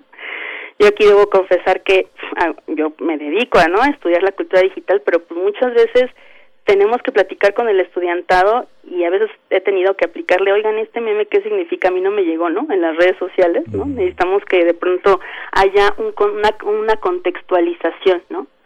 Pero más allá de calificar este fenómeno como bueno o malo, si está bien o si está mal, que los jóvenes se enteren por medio de memes, por ejemplo, porque también algo que, que, que creo que siempre nos sucede es que como que tendemos a juzgar una práctica cultural nueva y no necesariamente analizar o observar o estudiar sus efectos. Entonces la invitación es que estudiemos un poco estos efectos o veamos cómo es que las juventudes del día de, de, hoy en día están utilizando los memes, ¿no? Por ejemplo, es interesante que algunas acciones, algunos, algunos memes o algunas algunas eh, hechuras, digamos, de memes se han convertido en una práctica social para expresarse en contra de la autoridad, o sea, sí han sido una crítica, ¿no? Una, se han realizado a manera de crítica social. Muchos de ellos, por ejemplo, tienen que ser muy ingeniosos para que logren esta idea de, viralización y son muy creativos y apelan a una capacidad de abstracción importante. O sea, para llegar a ser un meme tampoco es que sea como tan un, un, un meme que pueda funcionar, digamos, ¿no? Tampoco es que sea algo sumamente sencillo, ¿no? Hay investigaciones y yo aquí les invito incluso a que visiten un par de páginas a ver si, si logramos hacer esta, esta búsqueda ¿no? en conjunto. Hay investigaciones muy interesantes que rastrean los orígenes de los memes, los orígenes de algunos memes, y, y luego ven cómo estos evolucionan en entidades políticas, ¿no? Por ejemplo, hay, hay, hay reflexiones con algunas páginas de memes en cómo estos se han, han, hecho un, un desprendimiento de la autoría, ¿no? Apelando a lógicas colectivas. ¿Qué quiere decir esto? Que de pronto no importa tanto quién lo dice, sino lo que se dice, ¿no? Y un ejemplo de esto es un proyecto que lo pueden encontrar en offsiteproject.org y es una exposición, la curaduría de una exposición que se llama Meme, pronounce meme, not me, me. Es también como un juego de palabras, se, se pronuncia meme, no me, me, así se llama el, la exposición. Y fíjense que esta es una curaduría muy interesante de páginas de memes de Instagram que tienen muchos seguidores y que plantean eh, posicionamientos sociopolíticos. O sea, hay una postura, digamos, a partir de estos memes, ¿no? Es un proyecto de eh, antimateria y de proyecto telebética que tiene la curaduría, como les decía, de algunas páginas que, por cierto, además van como recomendación unas páginas de unos perfiles de memes en, en Instagram y entre ellos está La Mirada Transgresora, Memética Nacional, Trip Sin Semilla, México hizo Chip, Policía de Turing, ¿no? Así son los nombres este, simpáticos, ¿no? De estas de estas páginas de, Instagram que nos pueden eh, dar algunos de estos memes más hacia una postura política y una crítica, ¿no? Sociocultural. Entonces, bueno, la invitación un poco de este de este de esta pequeña cápsula, mi querida Miguel Ángel, no sé cómo lo veas, es que exploremos, estudiemos los memes, esto, ¿no? Como una manifestación de nuestra cultura actual, que veamos a través de ello cómo está interactuando las personas en estos medios sociodigitales. Y pues eso, ¿no? A que compartamos nuestros memes, porque también hacemos eso, de pronto se los compartimos a nuestros amigos, a nuestras parejas, a nuestros alumnos, ¿no? También para explicar ciertos puntos. Y pues a lo mejor aprovechar para que nos compartan sus memes favoritos en Twitter, ¿no? Ahí en la página de Primer Movimiento y que nos cuenten cuáles de esos memes quizá les hicieron eh, saber algún tema o conocer ciertas cosas, simplemente les hicieron reír, ¿no? Les sacaron la sonrisa. Entonces compártanos sus memes favoritos a la audiencia. Fíjate que yo me quedé me quedé un poco en blanco con las eh, con las referencias, no alcancé no alcancé a tomar nota, pero bueno, nos las mandas para ponerlas en nuestras redes sociales, pero fíjate Irene que a mí me da la, la impresión de que estas formas de, del humor con el que contamos desde siempre en la historia de la humanidad y en la y más recientemente en la historia política tienen que ver con el humor y la caricatura, el aforismo, este, eh, ese señalamiento tiene que ver con unos límites que la gente se pone para no ofender y que justamente los memes eh, en, internet que eh, tienen una identidad difusa suelen ser muy racistas, muy xenófobos, muy machistas, muy violentos, este, es algo que, que, en las redes carece de control. ¿Tú cómo, tú cómo lo ves? A, lo mejor es muy mojigato mi punto de vista, pero hay unos memes francamente ofensivos que no tienen límite porque no tienen autor, porque no tienen editor. Alguien aparentemente lo firma, este, pone eh, en contigüidad imágenes aparentemente que no la tienen, como sucede con el humor, eh, eh, lleva dimensiones de, de, elasticidad emocional, algunas cosas que son muy serias pero hay una parte del humor en los memes que suele ser muy ofensiva y que se ampara, que se ampara en una especie de anonimato y de, y de pseudo libertad de expresión que puede pasar por encima de cualquiera. ¿Tú cómo ves esa parte? Claro, lo que pasa es que como, como toda manifestación cultural, pues justo deja ver o representa un, una parte o varias áreas de la sociedad, ¿no? Y eso, pues como siempre ha, ha sucedido con esas manifestaciones culturales igual no es solo de esa acción o de ese punto, eh, en este caso los memes, sino en sí de la sociedad en la que vivimos o en la sociedad en su conjunto. Yo creo que una de las cosas que pasa, por ejemplo, con Internet es que nos ha permitido eh, también eh, ver de manera mucho más, no sé si clara, pero por lo menos más a la mano, justo todo este tipo de polaridades y observar, pues ahora sí que lo, lo, lo terrible y lo todavía eh, eh, cambiable que tenemos de nuestra sociedad como en estas acciones que vienen a puntas racistas y, clasistas, ¿no? O sea, estamos viendo también un área de la sociedad que más allá de controlarlo por medio de manifestaciones culturales, podemos observar quiénes son, desde dónde viene, aunque su autoría efectivamente se diluya, pero más bien si el problema es que si queremos controlar, yo siempre tengo una, una, una eh, la propuesta de no pensar en control, sino en entender, ¿no? Y ya luego a partir de ahí tomar acciones. Entonces, de pronto, eh, si controlamos o queremos controlar un meme, por ejemplo, tendríamos que hacerlo con todos, ¿no? Y también estaríamos perdiendo esta posibilidad, como te decía, en estas páginas que por supuesto compartiremos acá en el Twitter y, y las pasaremos para que la puedan revisar. También son otros otras manifestaciones que muestran otro tipo de, de, ideas o características, como te decía, de planteamiento político. Entonces, bueno, yo creo que más allá de eso, sí eh, nos deja ver, ¿no? Estas acciones y estas partes, incluso polares, que es también una de las cosas que podemos observar muy claramente en Internet. De pronto, estas ideas y estas peleas se polarizan, ¿no crees? O sea, ya no, ya no parece que no hay matices, este, cuando hablamos de bueno, malo, blanco, negro, y sí, definitivamente siempre apuntar hacia las conductas no racistas, no raciales y no discriminatorias, ¿no? Pero observarlo y ver de dónde vienen y hacia dónde también podría ser. Sí, tal vez uno de los memes más extraordinarios que tenemos en la historia reciente son, son las ideas de Mafalda, ¿no? Hay una parte en Mafalda que, que se han retomado una y otra vez eh, en, los memes y una sabiduría popular que tiene que, ver con la capacidad de reírse de, de, uno mismo, ¿no? Leí un meme ayer y decía, recordarte ni que fueras mi contraseña. Son cosas que, que tienen que ver con estas maneras de, reírse de uno mismo, pero, pero sí vale la pena vale la pena cuidar a los demás de nuestro humor corrosivo a veces. Pues muchas gracias, Irene Soria. Vamos a estar atentos y bueno, quedan, quedamos en espera de tus recomendaciones para poderlas, para poderlas compartir aquí en las redes sociales. Ya nos dieron las 8, nos vemos en 15 días. Hasta luego. Hasta luego. Buenos días. Eh, buenos días. Nos despedimos de la radio universitaria de Chihuahua. Nos encontramos mañana de 6 a 7, de 7 a 8 en el horario de la Ciudad de México. Quédese aquí en Radio NAM en primer movimiento. Síguenos en redes sociales. Encuéntranos en Facebook como Primer Movimiento y en Twitter como arroba PMovimiento. Hagamos comunidad.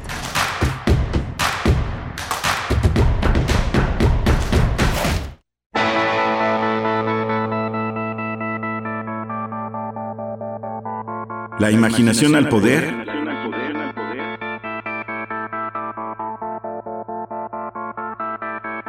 Cuando el rock dominaba el mundo. Todos los viernes a las 18.45 horas por esta estación. 96.1 TFM. Radio UNAM, Experiencia Sonora.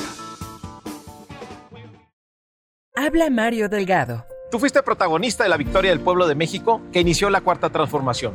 Ahora el dinero público se destina para la pensión de los adultos mayores, para las becas de los niños, las niñas, los jóvenes y para vacunar a todos y a todas. Los de la mafia de la corrupción quieren regresar para cancelar estos apoyos y volverse a robar el presupuesto como siempre lo hicieron.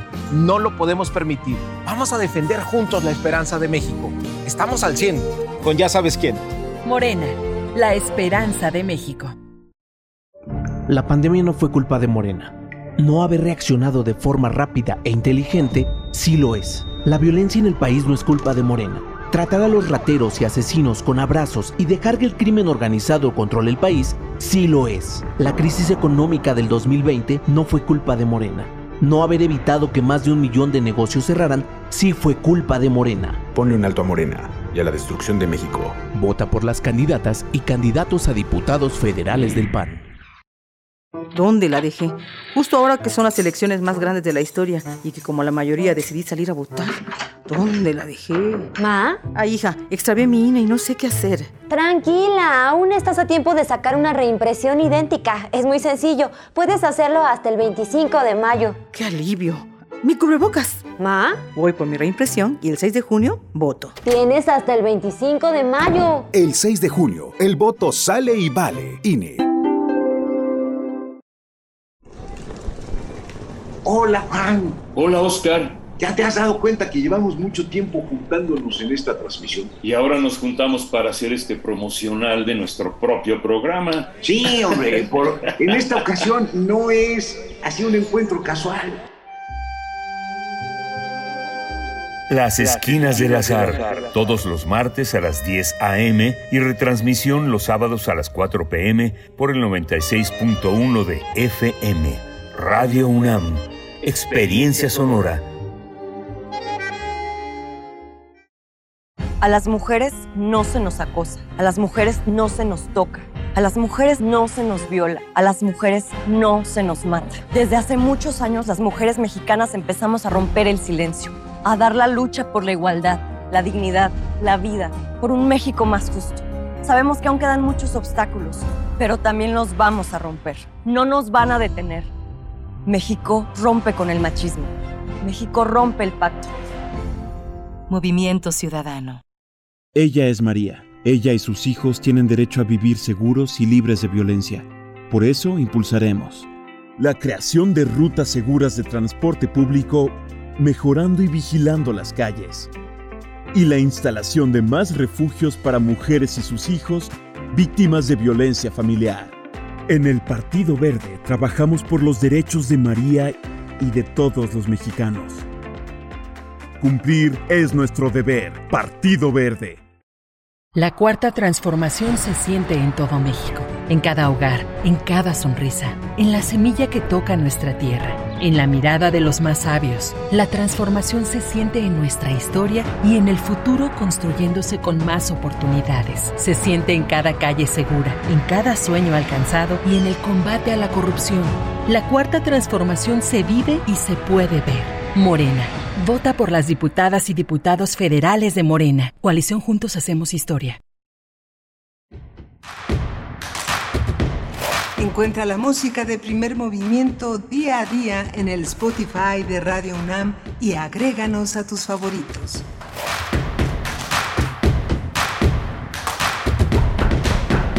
Hola, buenos días. Ya estamos eh, de regreso en este lunes 19 de abril. Son las 8 de la mañana con 6 eh, minutos. Escucho la voz de nuestro gran amigo Jaime Casillas cuando el rock dominaba el mundo, la imaginación al poder a las 18:45 todos los viernes. Hay una gran programación en Radio en Radio UNAM. No se despegue de esta de esta línea universitaria de radio que está que está conectada con el mundo. Hoy estamos conectados en esta mañana con la Radio Nicolaita, como todos los días, de 8 a 9 de la mañana en este gran esfuerzo que hermana que funde la radio universitaria en el territorio nacional con propuestas, con ideas eh, cómo están, cómo están allá en Morelia, Michoacán, este gran, este gran espacio universitario que ocupa la radio Nicolaita en sus vidas. Cuéntenos cómo va, cómo va por allá. Bueno, tenemos una, una hora eh, muy interesante. Vamos a estar a de las sanciones de Estados Unidos contra Rusia. Luis Guacuja es responsable del programa de estudios sobre la Unión Europea del posgrado en la UNAM como les anunciamos eh, muy temprano, eh, hoy tenemos Oaxaca, Oaxaca en la mesa de discusión, Oaxaca y la campaña de vacunación contra COVID-19. Ha sido muy dramático el enfrentar en los grupos originarios, en los en comunidades muy alejadas, todo este proceso de vacunación, pero también el proceso de contagio, las costumbres, las creencias contra las medidas eh, sanitarias que conviven, que obligan a alertar a nuestra gente, a nuestros mexicanos, a nuestros oaxaqueños sobre los peligros que se ciernen. Hay que lavarse las manos, pero hay lugares donde no hay agua, hay lugares donde no llega el gel y son otras medidas, otros recursos, otras sabidurías las que hay que tener para detener este, este, este virus tan letal. Así que Renan Martínez nos va a contar Cómo, cómo, se vive allá. Renan Martínez es director de Signos y Sentidos, Comunicación Estratégica, es un analista de medios, es un periodista, un comunicador independiente, zapoteca por autoadscripción y creador del único recuento de COVID comunitario en nuestro país. Así que bueno, Quédese, quédese, quédese con nosotros. Vamos a ir a nuestra nota internacional. Nota internacional. Rusia anunció el pasado viernes que expulsará a 10 diplomáticos estadounidenses en respuesta a las sanciones impuestas por Washington tras acusar a Moscú de interferir en las elecciones presidenciales de noviembre por intrusión informática y el acoso a Ucrania. Las sanciones anunciadas por Estados Unidos incluyen la prohibición a bancos estadounidenses, la compra de, bonos soberanos del Banco Central, del Fondo Soberano Estatal y del Ministerio, Ministerio de Finanzas rusos, así como la expulsión de 10 diplomáticos. Sergei Lavrov, ministro de Relaciones Exteriores, dijo que su país responderá de manera recíproca. Además de anunciar la expulsión de 10 diplomáticos estadounidenses, también prohibió la entrada al país de varios altos cargos del gobierno de Estados Unidos, entre ellos al director del FBI, a la directora de inteligencia, al fiscal general y a la consejera de Seguridad Interior. Rusia también anunció que expulsará a cinco diplomáticos polacos en respuesta a la expulsión de tres diplomáticos rusos por respaldar las sanciones en Washington.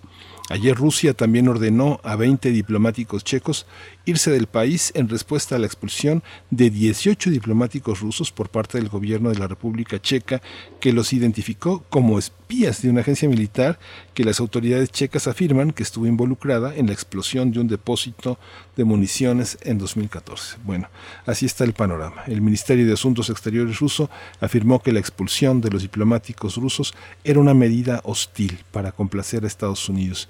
Vamos a conversar sobre estas sanciones impuestas por la administración de Joe Biden contra Rusia y las implicaciones que tiene. Y ya está eh, Luis Guacuja en la línea. Luis Guacuja, responsable del programa de estudios sobre la Unión Europea del posgrado en la UNAM. Luis, qué gusto escucharte. Gracias por estar aquí con nosotros nuevamente. Bienvenido. ¿Qué tal, Miguel Ángel? Muy buen día a ti y al auditorio. El gusto es mío. Gracias, Luis. Pues qué panorama de sanciones hacia todo, eh, hacia todo este mapa con cruces y con viejas líneas de, comprensión de esta vieja Europa que parece que no es tan vieja, se renueva, ¿no?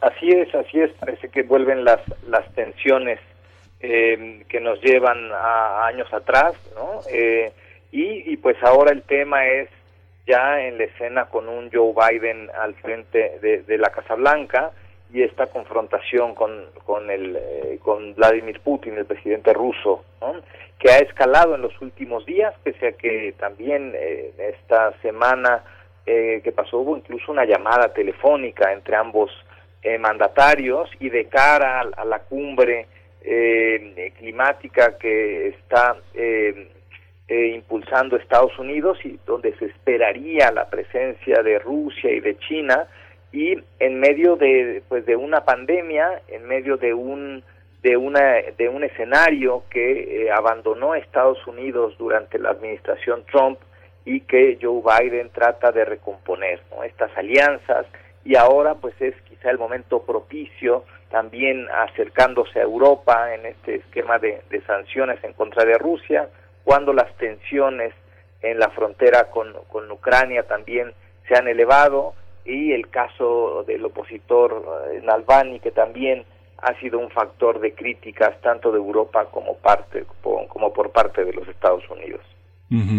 Este, esta, la historia de las relaciones diplomáticas tiene como trasfondo siempre la historia del espionaje. En esta, en este nuevo marco que en el que Estados Unidos recupera con Biden una, una nueva participación internacional, ¿tú ves como, como analista internacional que se avecina una, una nueva era diplomática en este sentido?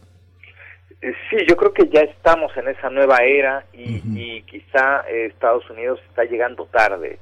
Eh, mm, hemos visto algunas expresiones hacia el exterior por parte de la administración Biden un poco apresuradas, un poco como levantando la mano eh, para decir aquí, aquí está Estados Unidos, cuando eh, pues han ganado terreno otros otros países, otras potencias, principalmente China y también Rusia. Entonces esta, estas expresiones de pronto como los bombardeos en, en Siria, como este anuncio de retirar las tropas de Afganistán eh, y ahora esta confrontación en un tono un poquito más abierto con Rusia, pues es parte de eh, de tratar de posicionar a Estados Unidos o de reposicionar después de, de lo que significó la administración pasada en, en los Estados Unidos. ¿no? Un tema central es el tema climático, pero quizá esto no tiene impacto sobre todo en los ciudadanos estadounidenses. Y en esta escena, pues hay otro factor muy, muy relevante que tiene que ver también con la geopolítica, y es el tema de las vacunas. A querer o no, pues el tema de las vacunas ha posicionado de manera muy importante a China y también a Rusia y además en América Latina, la zona de influencia de Estados Unidos, ahora son nueve países los que estamos comprando la vacuna rusa. Esto también tiene un significado geopolítico y sobre todo también, por supuesto, que económico, que no hay que perder de vista. En este, en este tenor, eh, el tema que, mencionaste, Luis Guacuja, el tema de Navalny, este, este es un pretexto o verdaderamente hay una cuestión de, libertad, de censura, de un mundo que se tiene que disolver con este largo gobierno de Putin que ha puesto también bajo su bota expresiones de, de, Rusia que deben ser consideradas como parte de lo que Occidente tiene que defender en términos de las libertades. ¿Eso es así?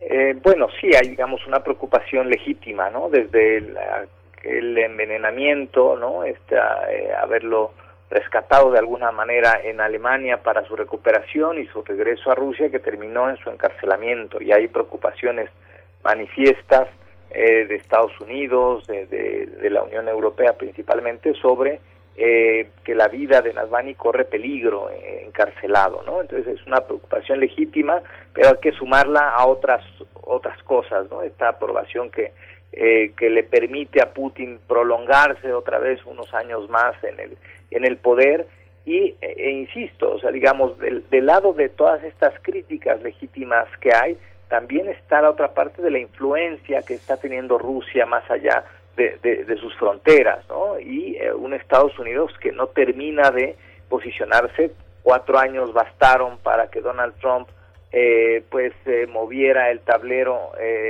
en todo el mundo y distorsionara la imagen de Estados Unidos y cuatro años de Biden no van a ser suficientes para recomponer esto, ¿no? Hay muchos problemas hacia adentro, ya hemos visto que Biden también ha tenido que recular en el tema eh, migratorio, con el tema de los refugiados, eh, es un tema que eh, le, va, le va a cobrar factura con los republicanos en el Congreso cuando sabe que le queda poco años, poco más de, de año y medio para las elecciones de medio término y donde quizá pueda perder la mayoría en ambas cámaras. ¿no? Entonces, eh, Biden está metiendo el acelerador, eh, no sabemos si le va a alcanzar el tiempo, él lo sabe, y además, pues todos los temas que hay enfrente de preocupaciones globales y el tema de la pandemia, que no es un tema ajeno, ¿no? Donde Estados Unidos ha perdido, insisto, influencia en el exterior. Ha dicho, bueno, yo voy a dar vacunas cuando me sobren, ¿no? Mientras otros países pues han actuado con mucho más ímpetu y con mucho más agresividad diplomática. Luis, este, esta, estamos acostumbrados, a, eh, por lo menos en esta visión mediática, a considerar toda la, franca, toda la franja de la Europa como un, siempre como un satélite, un satélite de alguien. En los últimos años ha habido esfuerzos de Polonia, de la República Checa, de Hungría, de Rumanía, de, salir, de incorporarse a los mecanismos eh, europeos de comercio y ofrecer lo que tienen que, que dar, lo que es propio de sus países para salir adelante. Sin embargo, en esta crisis de, de, COVID, uno ve una Polonia, por ejemplo, este, vacunada al 5%, una República Checa vacunada al 8%, una enorme crisis de empleo, unas fronteras cerradas. ¿Cómo son estos países eh, en esta, ahora que vemos eh, diplomáticos expulsados de la República Checa, este, este mundo, cómo se configura, cómo se configura esta Europa pobre, este, que forma parte de la Europa, pero que sabemos que tradicionalmente es la otra Europa? Bueno, sí, evidentemente el, Brexit eh, pues ha, golpeado de manera muy importante a la Unión Europea, la ha descolocado, un, proceso que no termina de, de, de, de, acabar eh, al 100%, aunque oficialmente el Reino Unido está fuera de, de, la Unión Europea, aún el Parlamento Europeo revisa el, acuerdo, el, nuevo acuerdo de su relación con Reino Unido y todavía hay temas ahí pendientes, ¿no? Lo que ocurre en Belfast, que es una consecuencia, ¿no? De, del, del Brexit también, eh, y esto pues ha hecho que otros países pues eh, tengan la facilidad de de pronto eh, eh, alejarse un poco de los valores europeos, sobre todo los, los países de Europa Central, ¿no? Eh, particularmente Polonia y Hungría, que ya han tenido que recibir sanciones, incluso eh, con el nuevo esquema que sí aprobó la Unión Europea, aunque todo va más lento de lo que todo el mundo quisiera, desde las vacunas hasta en el caso europeo el plan de recuperación, esta gran apuesta que hicieron los 27 países para que hubiese una muy buena dotación de dinero para la recuperación de las empresas, para el desempleo, ayudas directas incluso a países más afectados como eh, Italia y España el año pasado. Y, y, sin embargo todavía está esto llegando a cuentagotas y, y siguen estas expresiones un poco de, alejamiento, insisto, de estos valores eh, por parte de algunos países y por eso en, el, en este eh, en este eh, paquete de apoyos se condicionó al tema del respeto de los valores europeos, ¿no? Con lo cual estos países como Polonia y Hungría particularmente, pues si se alejan de los valores de la Unión Europea, también se alejan de la posibilidad de obtener los recursos que les pueda ayudar a salir de, esta crisis más rápido, ¿no? Pero también tenemos, eh, por ejemplo, el caso de, Alemania también diciendo que va a comprar la, vacuna Sputnik, ¿no? Sin, sin mayor empacho.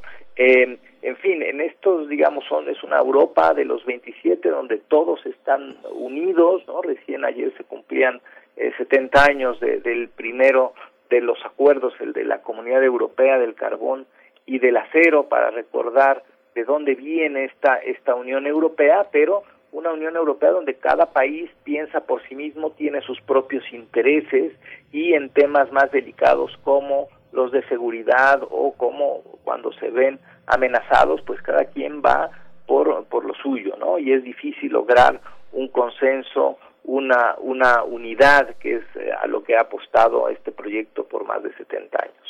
Sí, Luis, esta, esta cara política de Estados Unidos eh, parece que no condiciona tomar una, una, una, una, una, este partido frente a la polémica política.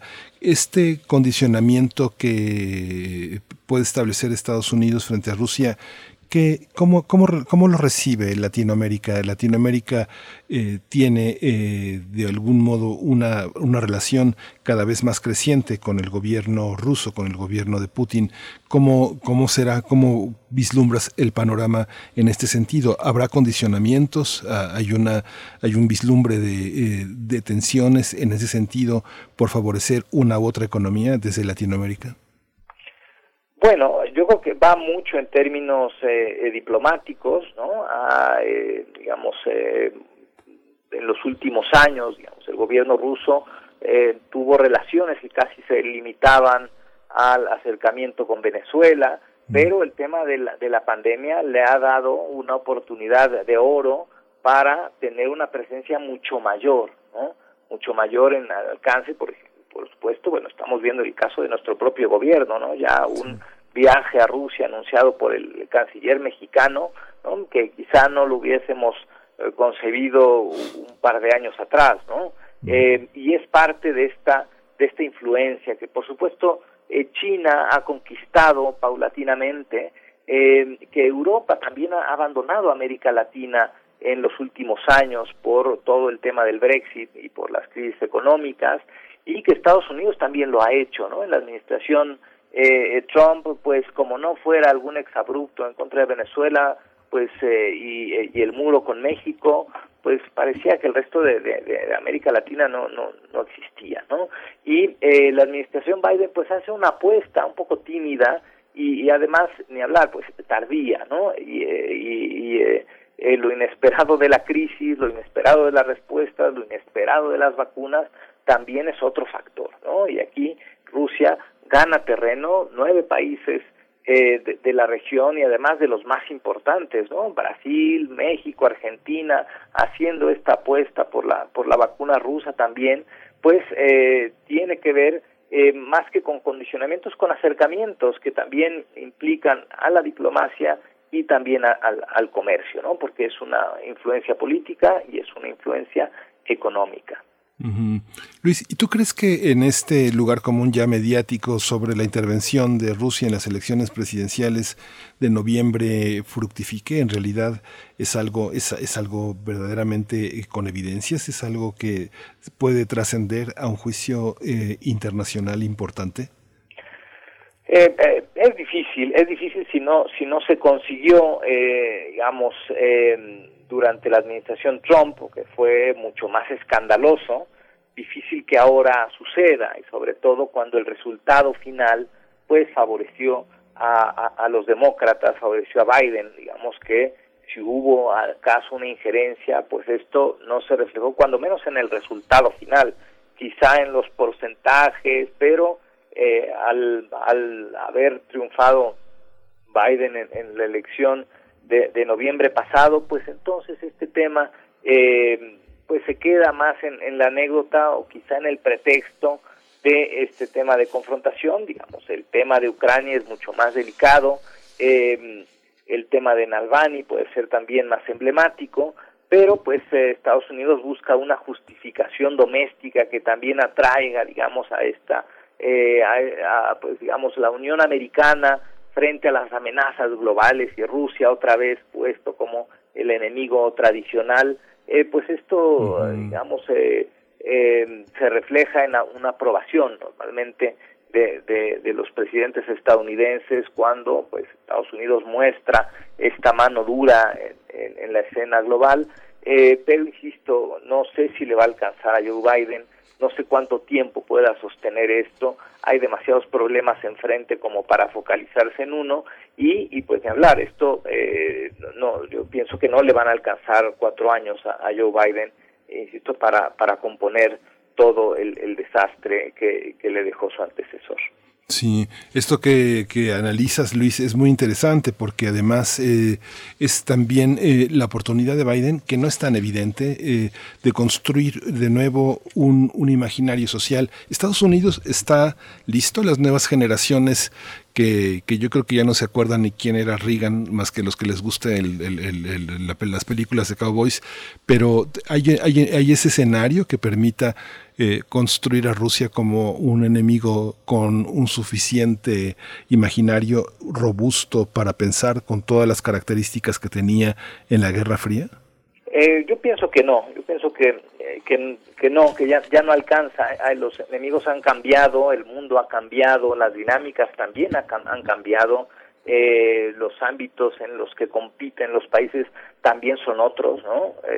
también no hubiésemos pensado que que ahora la disputa sería por, por el tema de las vacunas, ¿no? Y, y también estos ataques mediáticos para la, el prestigio de una vacuna en contra de la otra, eh, pues también detrás eh, puede haber intereses ¿no? Eh, importantes, porque primero hay un interés de influencia, pero también hay un interés, un interés económico. ¿no?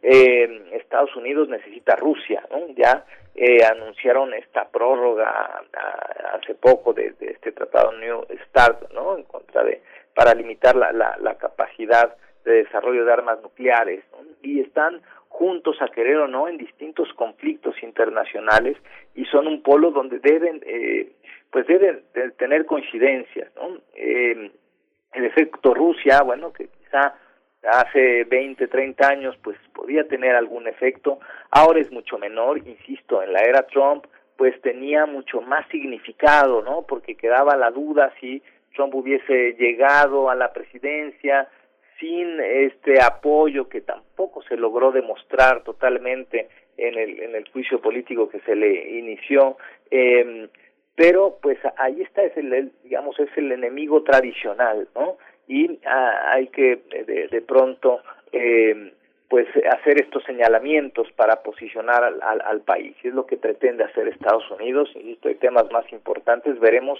cómo se refleja esto en, en la convocatoria a esta cumbre de, cambio climático de, esta semana que ha hecho Joe Biden y si veremos o no a la representación rusa en este escenario, ¿no? que, es eh, significativo porque es un asunto global, es un asunto de preocupación para todos. Sí, pues Luis Guacuja, te agradecemos muchísimo, te exprimimos siempre porque eres eh, un hombre con una enorme experiencia y conocimiento de todos estos temas. Pues seguiremos, seguiremos en contacto si nos lo permites, querido Luis, y pues muchas gracias por esta mañana aquí en Primer Movimiento. Claro que sí, Miguel Ángel, con mucho gusto. Gracias, Luis, querido. Saludos. Hasta luego.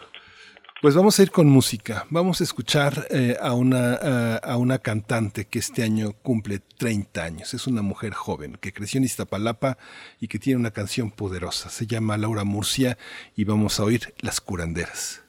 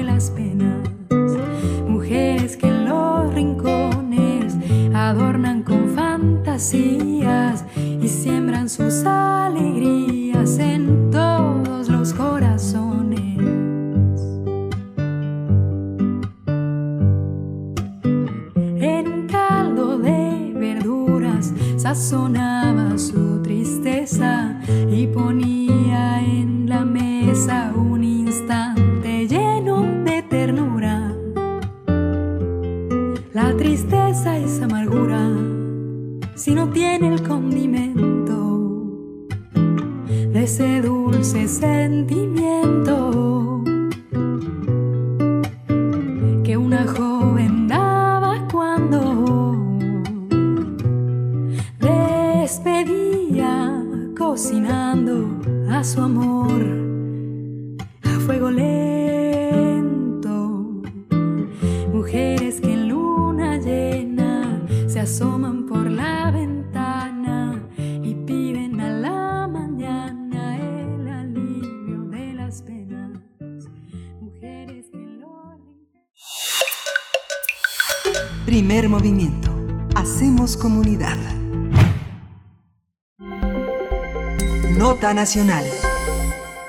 Oaxaca llegó a 45.086 casos de COVID-19 acumulados desde el inicio de la pandemia, de los cuales 432 se mantienen activos con potencial de contagio y se han reportado 3.356 muertes a causa de este padecimiento. Eso lo han informado los servicios de salud de la entidad. Las regiones más afectadas hasta el momento son los valles centrales, Tuxtepec, el Istmo de Tehuantepec, la costa, la Mixteca y la Sierra. Apenas la semana pasada esa entidad pasó a semáforo verde epidemiológico, pero en estos días se han registrado un incremento de casos. Sin embargo, la ocupación hospitalaria se mantiene a la baja.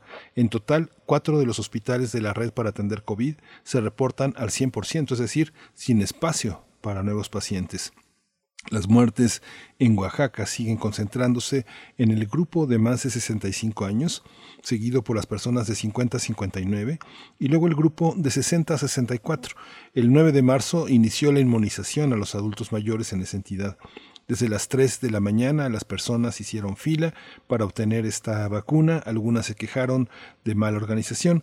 Sin embargo, las cosas no mejoraron durante el inicio de la segunda aplicación de la dosis que inició el pasado jueves, la semana pasada.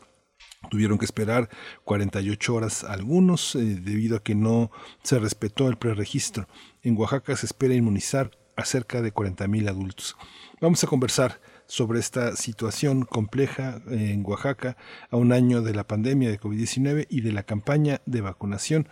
Hoy nos acompaña Renan Martínez, él dirige Signos y Sentidos, Comunicación Estratégica y es analista de medios, comunicador independiente y el Estado ya con nosotros muchas veces aquí en primer movimiento, es un colaborador eh, eh, continuo. Eh, ¿Cómo estás, Renan? Muchas gracias por estar de nuevo aquí en primer movimiento. Muchas gracias a ustedes, Miguel Ángel, muy buenos días. Buenos días a todos los amigos de Primer Movimiento, con el gusto, como siempre, de saludarlos hoy para contarles que eso de la vacunación es un chilaque. Así me dijo señora Vicky mientras servía una porción de ese alimento, mejor conocido como chilaquiles, en su lonchería de esta comunidad zapoteca de San Pablo Villa de Mitla. Juiciosa y bien informada, tiene una lista de argumentos Efectivamente, hasta principios de marzo todo parecía ir relativamente bien, pero todo se complicó cuando se acabaron las dosis para los abuelitos de Santa Lucía del Camino. Acuérdese que le conté que nos tocó el bloqueo, que nos fuimos por otro camino y ahí sí ya no nos dejamos, los quitamos, me dice espolvoreando el queso fresco en el platillo. En efecto, el 11 de marzo el alcalde Dante Montaño alentó la protesta popular para capitalizar sus intereses políticos y fue recibido pistola en mano en la delegación de bienestar encabezada por la delegada Nancy Ortiz. Ella a su vez filtró a los medios un chat que responsabilizaba a su propia subdelegada, Aida Valencia, de desvío de vacunas. El gobernador Alejandro Murat intervino, acusó al gobierno federal de falta de coordinación, lo que fue admitido por la Secretaría de Salud gestionó con la federación y apagaron el fuego. Pero hay chispas y fogones por muchos lados, advierte la mujer al prender la estufa. Ajá, San Pedro Islahuaca, en Valles Centrales, por ejemplo. Su presidente municipal estimó, estimó que al menos 300 adultos mayores no se vacunaron por falta de información en Zapoteco. Esa situación se repite en un número desconocido de poblaciones y personas. A ellos deben añadirse los que rechazaron el biológico debido al temor que causa la desinformación que circula profusamente en los pueblos. O Unión, Unión Hidalgo, en el Istmo, la tercera región más afectada por la pandemia, representa una situación por demás peculiar y reveladora. Un juez federal resolvió amparar a 15 adultos mayores zapotecos y ordenó a las autoridades federales vacunarlos. Ese fue el inicio, pero ahí y en otras comunidades vecinas el abogado local Martín Regalado ha logrado amparar ya a más de 300 abuelitos. Cabe preguntarse por los ancianos de comunidades donde no hay un voluntario como Martín. En contraste, a Villa Hidalgo y Alalas, en la Sierra Norte, con, con bajos niveles de contagio, las vacunas llegaron antes que tuvieran ningún contagio, pese a que el gobierno federal les atribuye dos en sus cifras. En su entorno, cuatro municipios tienen hasta ahora un solo contagio, mientras que otros cinco no registran ni uno solo. En el catálogo de la señora Vicky no podrían faltar los trabajadores de la salud. Ya de en el Istmo y en Valles Centrales protestan médicos de primera línea por segundas y hasta por primeras dosis.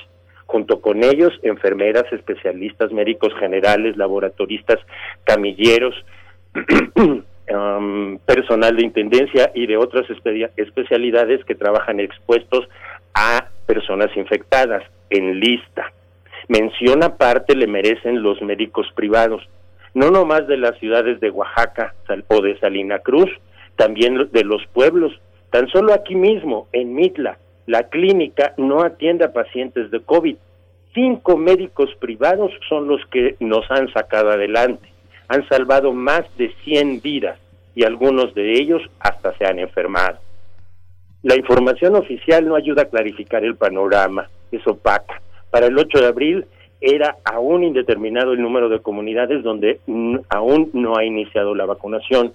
Las autoridades estatales informan que han movilizado el 98% de los biológicos recibidos y han presumido que el Estado ocupa el quinto lugar en cobertura. Parece esperanzador hasta que la doña recuerda que el plan federal indica el final de la vacunación hasta marzo del próximo año, pero que ya se pospuso un mes de abril para mayo la vacunación de las personas de 50 a 59 años.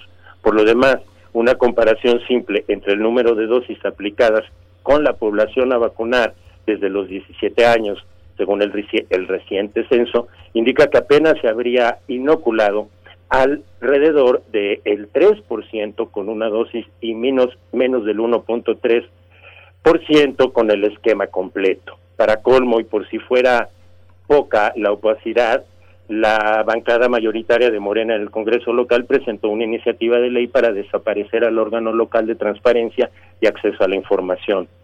Además, la gente se confía, dice desconfiada, al servir un vaso de agua de papaya, de pitaya.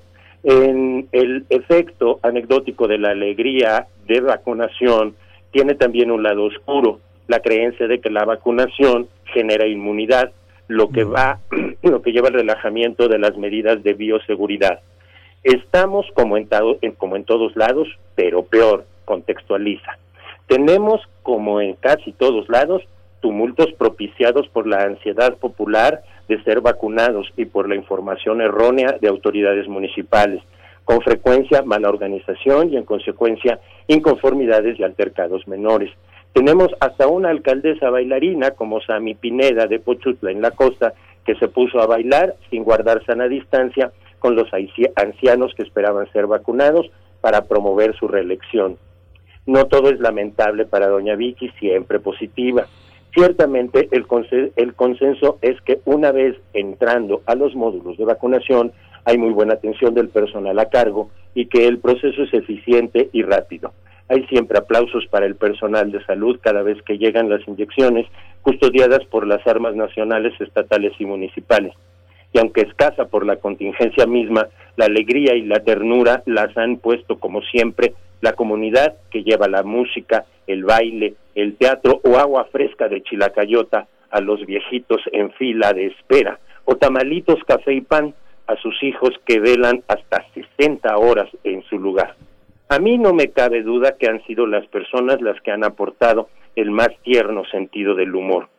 ¿Te acuerdas, mamá, cuando me llevabas llorando de miedo a vacunar cuando ella era niño? Pues llegó la hora de la venganza. Me dijo que así le dijo a su madre uno que hacía fila. Quizás señora Vicky tenga razón. Esto es un chilaque. Pienso agradecido porque ya me hizo mi nota para los amigos de primer movimiento. Gracias, Renan. Es un panorama complejo porque la, la, hay una información muy, muy paradójica. Por una parte, mm, hay una, eh, eh, hay una asimilación de, de la pandemia en relación a los servicios de salud Muchas personas tienen mucho miedo de asistir a los hospitales, a los centros de salud y contagiarse, y esto ha modificado de alguna manera el conteo. ¿Tú encuentras contradicciones entre el conteo estatal y el conteo que todas las noches ofrece el, el gobierno federal y observas de una manera, digamos, empírica, muy cotidiana, que los decesos en las comunidades, en la, la morir en casa, ha, crecido, que está esa, esa nueva forma de enfrentar la muerte, de enfrentar el duelo, está eh, este, rebasando las posibilidades de conteo de los gobiernos, tanto estatal, municipal como federal? Sí, sí, sí, desde luego. Las diferencias entre eh, las cifras federales y estatales fueron muy claras desde el principio, sobre todo en tiempos.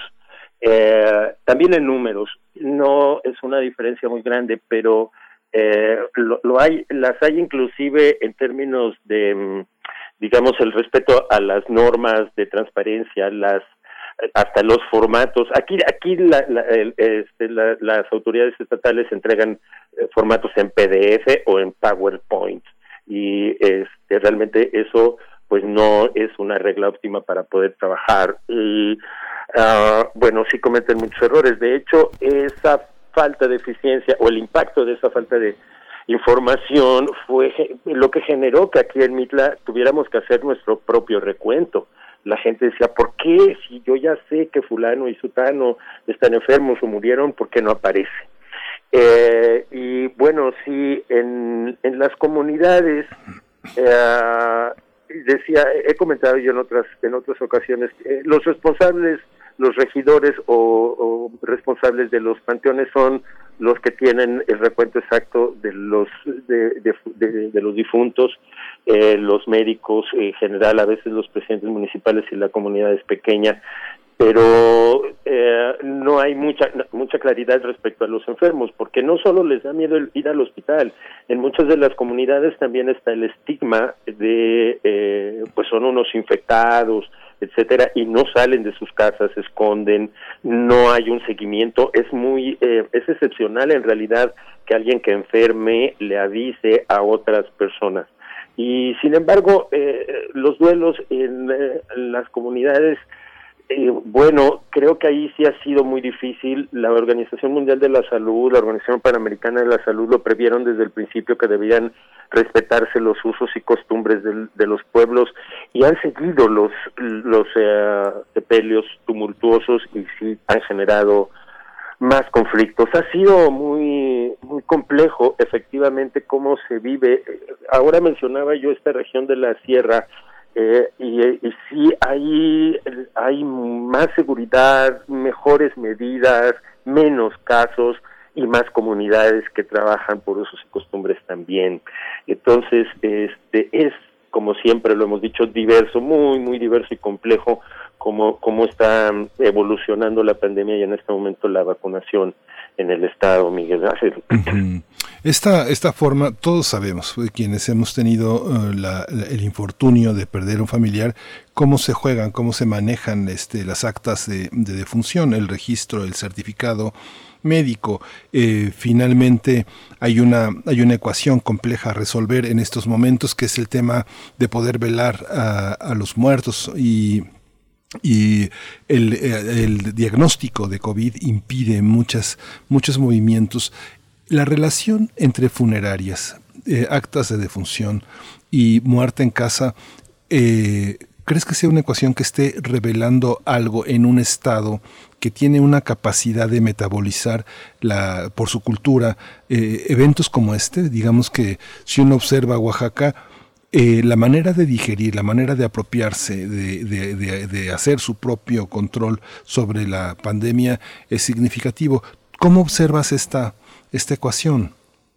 Mira, eh, creo que el tema de eh, el número de cuerpos y su proceso y, contabilización eh, particularmente por los por las funerarias fue complicado y, rebasó en ah, quizá junio mayo en determinados momentos en los que hubo muchos contagios casi exclusivamente en la ciudad de Oaxaca y quizá muy probablemente también en Juchitán en su momento, porque ahí, digamos, sí se encendieron los focos rojos en esa materia.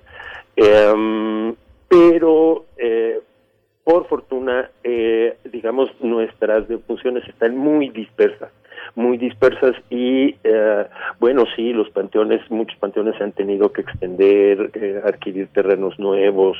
En algunos se está previendo ese mismo eh, como en mi propia comunidad pues que ya calculamos que nuestro panteón ya no va a alcanzar.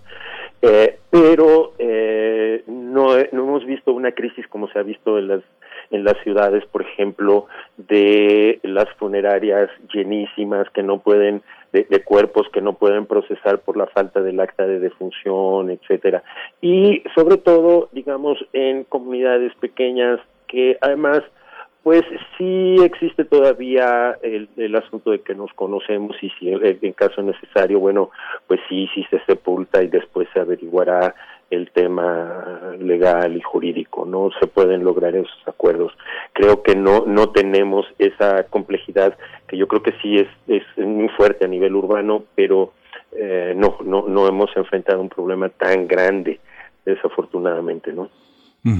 Otro tema también importante en relación a, Oaxaca es el, el, regreso a clase. Muchas personas este, calculan alrededor de 51 mil profesores, el Instituto de Educación de Oaxaca calcula 81 mil, cobran eso sí, cobran 98 mil. en la nómina hay 98 mil, pero en las clases hay 51 mil aproximadamente. ¿Cómo es, esta, ¿Cómo es esta parte cuando el 55% de las escuelas en Oaxaca no tienen infraestructura y de ese el 44% está en un estado ruinoso. ¿Cómo, cómo regresar a clases? ¿Es posible, Renan?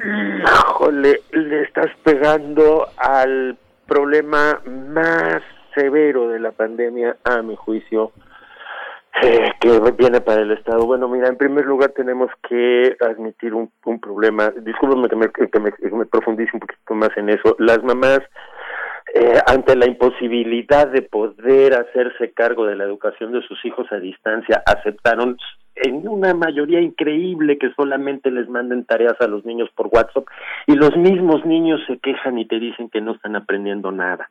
Además de la cantidad de niños que han dejado la escuela. Entonces ahí tienes un problema, no, no, no, no, no, no, no, para recuperar todo, todo eso, este, por un lado. Por otro lado, en cuanto ya lo que me preguntas, la percepción parece generalizada de inconformidad con la el, el, el, paso de semáforo amarillo a semáforo verde. Eh, sí aplica, por supuesto, el, la frase popular de que eh, ese semáforo sandía, de verde por fuera, rojo por dentro. La sensación de las mamás es casi y, instintiva. No, no a la escuela, no hasta que estén todos vacunados. Habrá que ver, todavía no, no, no, hay, confusión, hay, en algunos medios se dijo que Oaxaca ya estaría en el paquete de los próximos, yo no lo he podido confirmar porque no salió en el primer, la primera lista de estados, pero habrá que ver cómo se opera y cómo, particularmente en las escuelas, porque los comités de padres en las escuelas tienen mucho poder de decisión eh, son muy muy importantes. Y si logran detener ahí una medida de esta índole híjole yo yo creo que yo creo que sí hay que esperar mucho más todavía en algunas comunidades quizá no en todas. Este y sí efectivamente ahí es donde van a por supuesto las las mamás y los papás a, brincar de inmediato a decir oye pero cómo quieres que vuelvan a, a, la escuela si no tenemos agua si el baño está como está este, no eh, la, mm, el mantenimiento de las escuelas y la construcción de infraestructura nueva es algo que la las secretarías tanto federal como estatal han delegado en los municipios. Los municipios no tienen funciones propiamente incidencia en la en la educación, son solo coadyuvantes y lo único que hacen es eh, efectivamente pintar, eh, construir un baño, poner los bebederos y lo, lo hacen arañando recursos tres pesos y con trabajo colectivo. Ahí hay un problemón también de finanzas, ¿no? Sí, ahí va a estar muy difícil.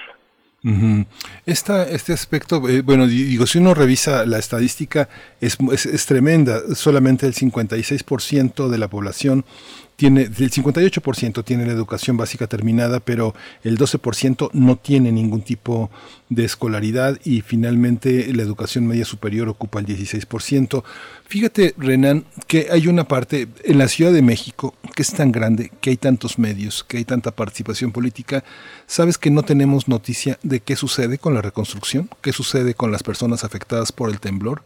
¿Cómo está la situación en Oaxaca? Tú la reportaste el mismo día que ocurrió esta, esta tragedia y a lo largo de la semana estuvimos conversando en 2017 sobre esta situación. ¿Cómo, cómo, cómo es recibida? ¿Cómo, eh, ¿Qué situación guarda este aspecto? Eh, bueno, eh, por lo menos Juchitán está, yo diría que a nivel de viviendas reconstruido en un quizá 90%. Uh pero a esfuerzo de, del, lomo de los señores de la casa. Sí. Eh, allí yo nunca voy a cansar de admirar que, creo que lo he comentado aquí alguna vez, los señores se levantan de madrugada, echan tres, cuatro hiladas de, de ladrillo, se van a trabajar, regresan y están otra vez echando otras seis, ocho, diez hiladas de ladrillo o el castillo y demás. Eh, este, sí, desde luego, eh, todo eso genera que no se sepa bien a bien qué tan, en, términos estadísticos, pues, qué tan, qué tan está avanzada la reconstrucción. Hasta la pandemia, algunos de los, varios de los eh, monumentos históricos eh, tuvieron que suspender la reconstrucción por la pandemia.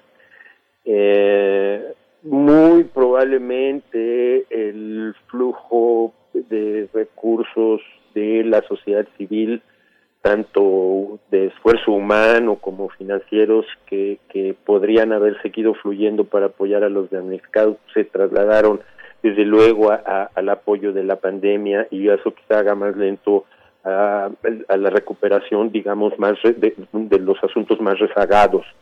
Eh, pero por, por lo general creo que la reconstrucción admirablemente estaba avanzando bien en, en el lado que está trabajado por la sociedad civil eh, externa y por los pobladores.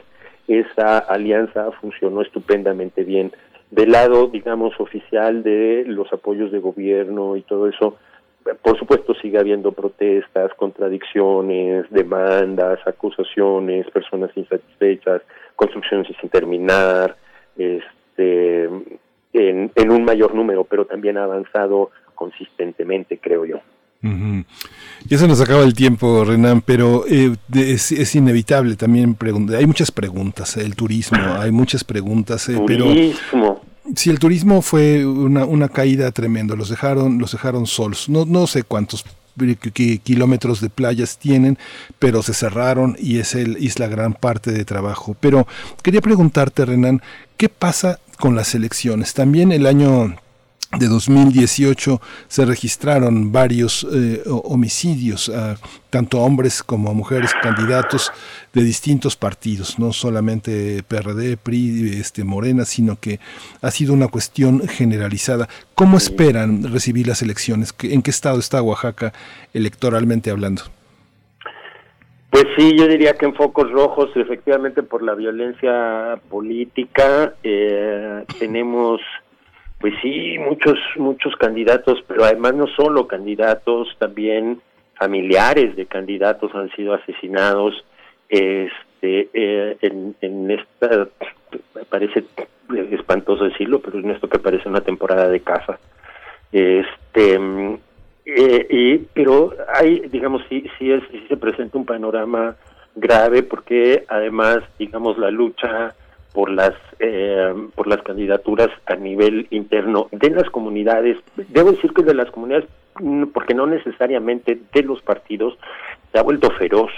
Eh, las digamos por ponerte ejemplos pues en comunidades donde con dos o tres compadres participan y tienen aspiraciones y han trabajado juntos, etcétera, ahora quieren al mismo tiempo, ahora se pelean, ahora se cambian de partidos, ahora están enojados entre ellos, por ponerte un caso, pero digamos, eh, eh, bueno, tenemos, eh, fue muy, se expuso lo suficiente en medios hace quizá un mes, casos de candidatos con temas de violencia de género, eh, en eh, Ayutla, un candidato a diputado que era promotor de un chat de, de esta índole, eso es vulgar, espantosa, lo bajaron y luego al candidato que seguía, que, que lo pusieron en sustitución, pues también era del mismo chat. Hay, hay una situación de verdad bien, eh, se exacerbaron, lo que estamos viendo ha existido, pero está exacerbada y, potencialmente muy fuerte porque también la polarización ha llegado hasta el último rincón de, eh, de nuestros pueblos, pues, y hay gente que está muy enojada, pero no está participando de manera, digamos, es muy fácil criticar al gobierno y que casi casi te golpeen, pues, ¿no?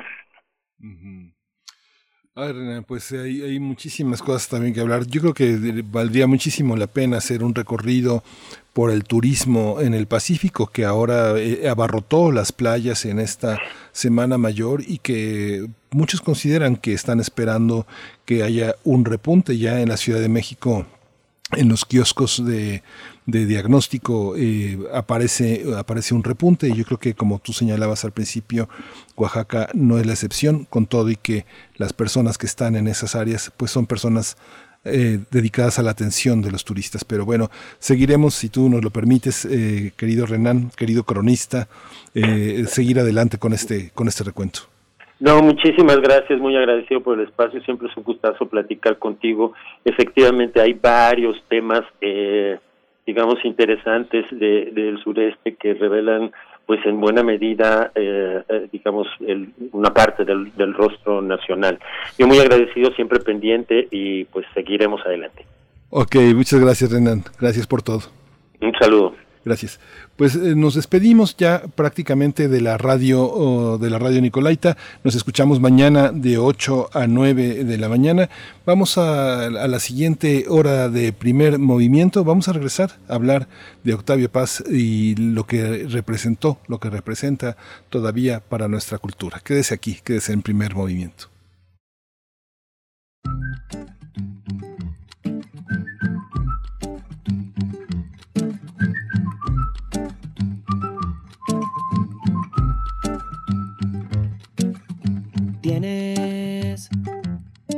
Abecedario hecho de tu cuerpo si la música te ve. Haces ese comentario con tu movimiento y yo sé bien qué cosa es. Eres una imagen que llegó en vivo de tu alma y mira que todavía no se rompe el suelo como para descansar.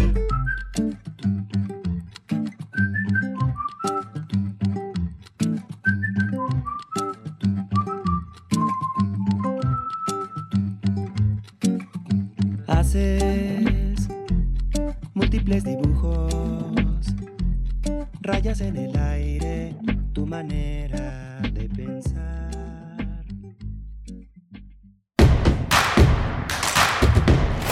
Encuentra la música de primer movimiento día a día en el Spotify de Radio UNAM y agréganos a tus favoritos.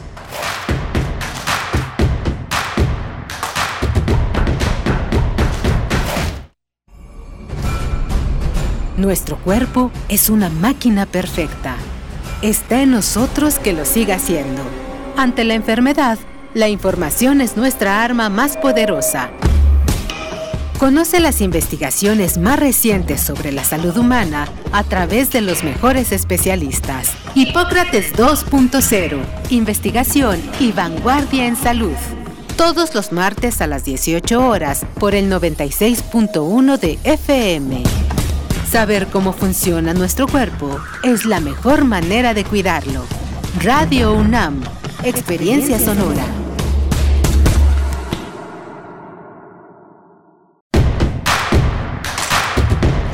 Síguenos en redes sociales. Encuéntranos en Facebook como Primer Movimiento y en Twitter como arroba PMovimiento.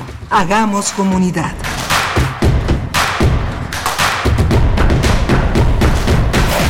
Hola, buenos días. Ya regresamos a la tercera hora de primer movimiento.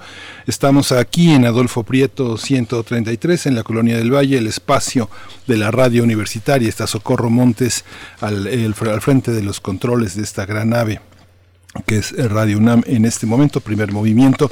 Está Frida Saldívar en la producción ejecutiva y Violeta Berber en la asistencia de producción. Berenice Camacho, mi compañera, la conductora de todos los días, está atendiendo cuestiones personales, familiares, pero siempre está, siempre está aquí Berenice Camacho como una interlocutor real e imaginario. Así que el miércoles próximo vamos a volver a tener el privilegio de su presencia, de su alternancia eh, en, este, en estos micrófonos. Eh, también eh, tenemos, tengo algunos avisos parroquiales, porque es importante decir que la, la, muestra internacional de cine continúa en la Cineteca, termina el próximo termina esta semana el 26 de abril y hay una serie de películas que vale muchísimo la pena vale muchísimo la pena ver. Está una educación parisiana una, una obra de Siberiac, que es un gran director francés, un gran émulo de la nueva ola francesa, va a estar todavía este lunes y hasta el jueves 22, va a estar también Days una película taiwanesa de 127 minutos de Tsai Ming Liang, un guion eh, del mismo director, extraordinaria, minimalista, el ruido del agua, de la lluvia, del cuerpo, de la, eh, una película que casi no tiene diálogos, verdaderamente extraordinaria. También está La Llorona, una producción guatemalteca francesa de Jairo Bustamante, con el guion también del mismo, acompañado de Lisandro Sánchez. Y bueno, es una, una película también conmovedora, extraordinaria. Va a estar a partir del miércoles 21 de abril. Y bueno, lo que pasa hoy es eh, la serie de testimoniales que se hacen eh, como parte del Exfonca y de la Secretaría de Cultura. Va a haber un testimonial muy interesante con Rosana Filomarino, un de visiones, periplos y otras aventuras. Rosana Filomarino tal vez la más importante, la que viene de este monstruo que es Guillermina Bravo, que seguirá eterna en nuestra danza generando propuestas este lunes 19 de abril a las 6 de la tarde en este transmitido a través de CEPRODAC en el IMBA. Así que no se pierda, no se pierda estas, eh, estas eh, imaginaciones. El viernes pasado conversamos con Francisco González Cruzi. Las folías del sexo es hoy la obra que va a comentar con Jesús Ramírez Bermúdez a través de los, de los espacios de grano de sal. Es una obra que va a estar en Gandhi. Hoy eventos Gandhi es el anfitrión de esta obra que va a estar eh, discutiéndose hasta el próximo miércoles 21 de abril, más allá del cuerpo, del cuerpo imponderable, no deje de atender a este llamado que la inteligencia y la sabiduría de Francisco González Cruzi nos tienden esta, esta, esta semana. Pues vamos a ir, vamos a ir a la poesía necesaria. Primer movimiento. Hacemos comunidad. Es hora de poesía necesaria. Hoy la poesía necesaria es un, poema de Octavio Paz y lo acompañaré con la música, la música de Ana Laura Escalante. Ella es compositora, es una, es una mujer que ha trabajado eh, la voz, eh, la lírica y tiene un espacio en SoundCloud eh, muy interesante. Ana Laura Escalante, así hay, que, así hay que seguirla. También tiene su espacio en Instagram. Es una compositora y es psicóloga, se dedica a la educación a la educación de niños. Eh, es una profesora, es una mujer altamente sensible y que combina estas dos, estas dos profesiones. Y vamos a escuchar primero Bajo tu clara sombra de Octavio Paz y la música de Ana Laura Escalante. Vámonos. Bajo tu clara sombra. Un cuerpo, un cuerpo solo, un solo cuerpo, un cuerpo como día derramado y noche devorada. La luz de unos cabellos que no apacigua nunca la sombra de mi tacto una garganta, un vientre que amanece como el mar que se enciende cuando toca la frente de la aurora, unos tobillos, puentes del verano, unos muslos nocturnos que se hunden en la música verde de la tarde, un pecho que se alza y arrasa las espumas, un cuello, solo un cuello, unas manos, tan solo, unas palabras lentas que descienden como arena caída en otra arena. Esto que se me escapa, agua y delicia oscura, mar naciendo o muriendo. Estos labios y dientes, estos ojos hambrientos me desnudan de mí y su furiosa gracia me levanta hasta los quietos cielos, donde vibra el instante, la cima de los besos, la plenitud del mundo y de sus formas.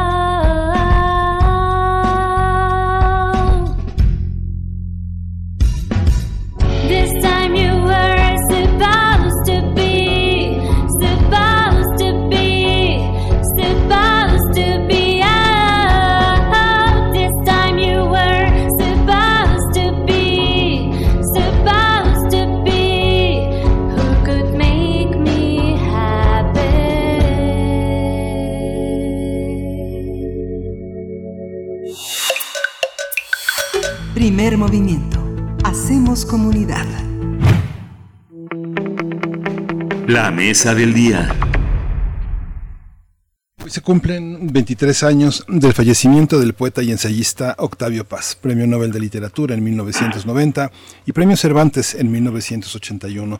Paz es considerado uno de los autores más influyentes del siglo XX y uno de los grandes poetas de todos los tiempos. A los 17 años publicó sus primeros poemas en Barandal y años más tarde dirigió las revistas Taller e Hijo Pródigo, un hombre de revistas. Entre su obra muy extensa y variada están cuatro libros fundamentales, Libertad bajo palabra, El laberinto de la soledad, Águila Sol y El arco y la lira. Además, en 1960 publicó Libertad bajo palabra, una reunión de gran parte de los poemas escritos desde 1935 a 1957.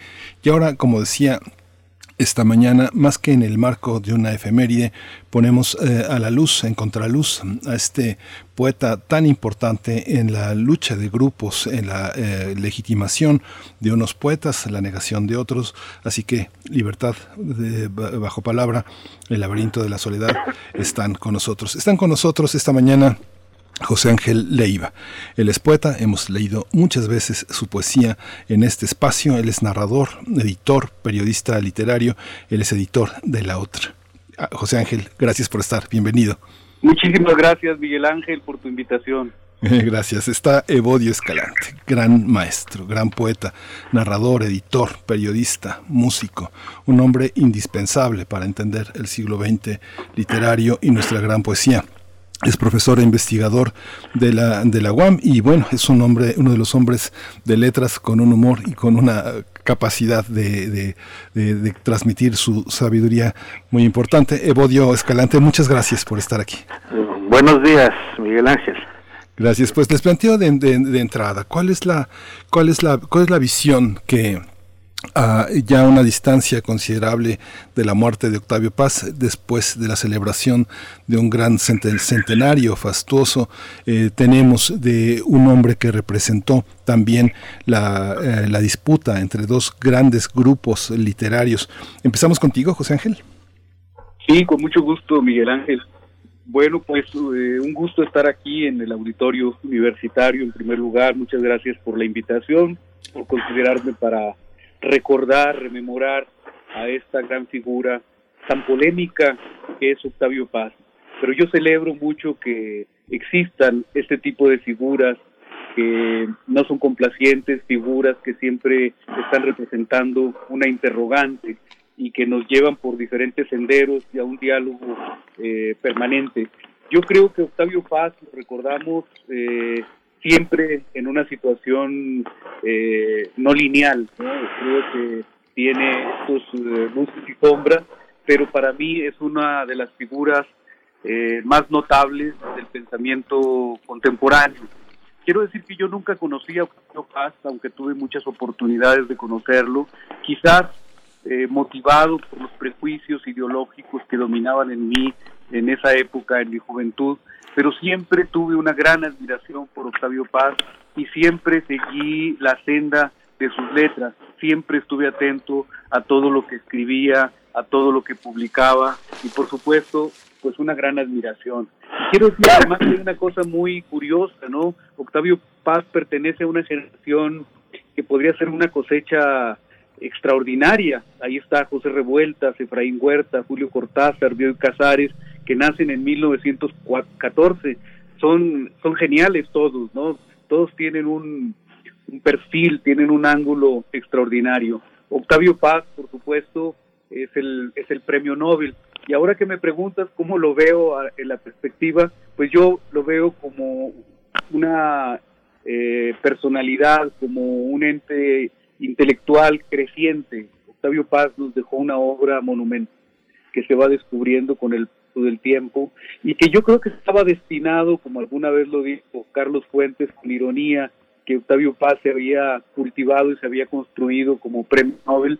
Yo creo que sí, probablemente tenía una conciencia muy clara de su inteligencia, tenía claro el lugar que ocupaba en un ámbito intelectual y cultural como el mexicano, pero yo lo veo también como un hombre valiente, como un hombre que enfrentó diversas situaciones, que estaba consciente también de que era un ave de tempestades, eh, que nunca se quedaba callado, que era lapidario en sus eh, polémicas, que era, era terrible tener a Octavio Paz como, como, como enemigo, como contrincante, ¿no? Pero su obra además es tan diversa, tan plural, que va desde la poesía hasta el trabajo editorial, su trabajo como crítico de, de, artes visuales, eh, incluso hasta como dramaturgo, eh, escribió ensayo, escribió, bueno, lo único que le faltó fue narrativa, pero yo creo que la narrativa está ahí. Y definitivamente, pues para mí una de las de los ángulos más deslumbrantes de Octavio Paz es como como ensayista y desde luego también como poeta y lo veo en la perspectiva de su tiempo porque creo que es un hombre que comenzó a escribir en una época muy llena de, de movimientos, de alteración del mundo, lo que España le toca eh, presenciar esa gesta tremenda que fue la Guerra Civil Española, participar al lado de grandes de grandes figuras y pues ahí está reflejado en una novela como la de Elena Garro, Memorias de, de España. Eh, bueno, para mí finalmente pues es un, es un intelectual completo, es una de nuestras grandes figuras y me acordé ahorita de una anécdota de Antonio Cisneros, este gran poeta peruano, que en una de sus crónicas, eh, Crónicas en el Tiempo, comenta que conoció a varios, a cinco eh, premios Nobel, ¿no? Eh, a cuatro que ya lo eran y a uno que lo iba a hacer.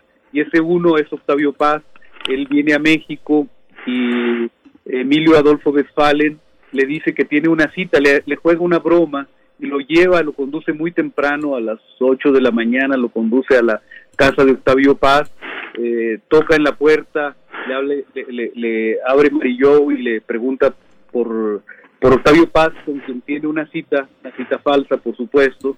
Octavio Paz sale todavía en bata, un poco dormido, y, no entiende nada. Le dice, bueno, siéntese, ¿no? Y dice, y en ese ser ya vestido, ya arreglado, y me doy cuenta que estoy frente a un premio Nobel. Todavía lo fuera Octavio Paz, pero veía yo ante mí una figura intelectual y a un escritor que ya de alguna manera tenía ese empaque de premio Nobel. Sí.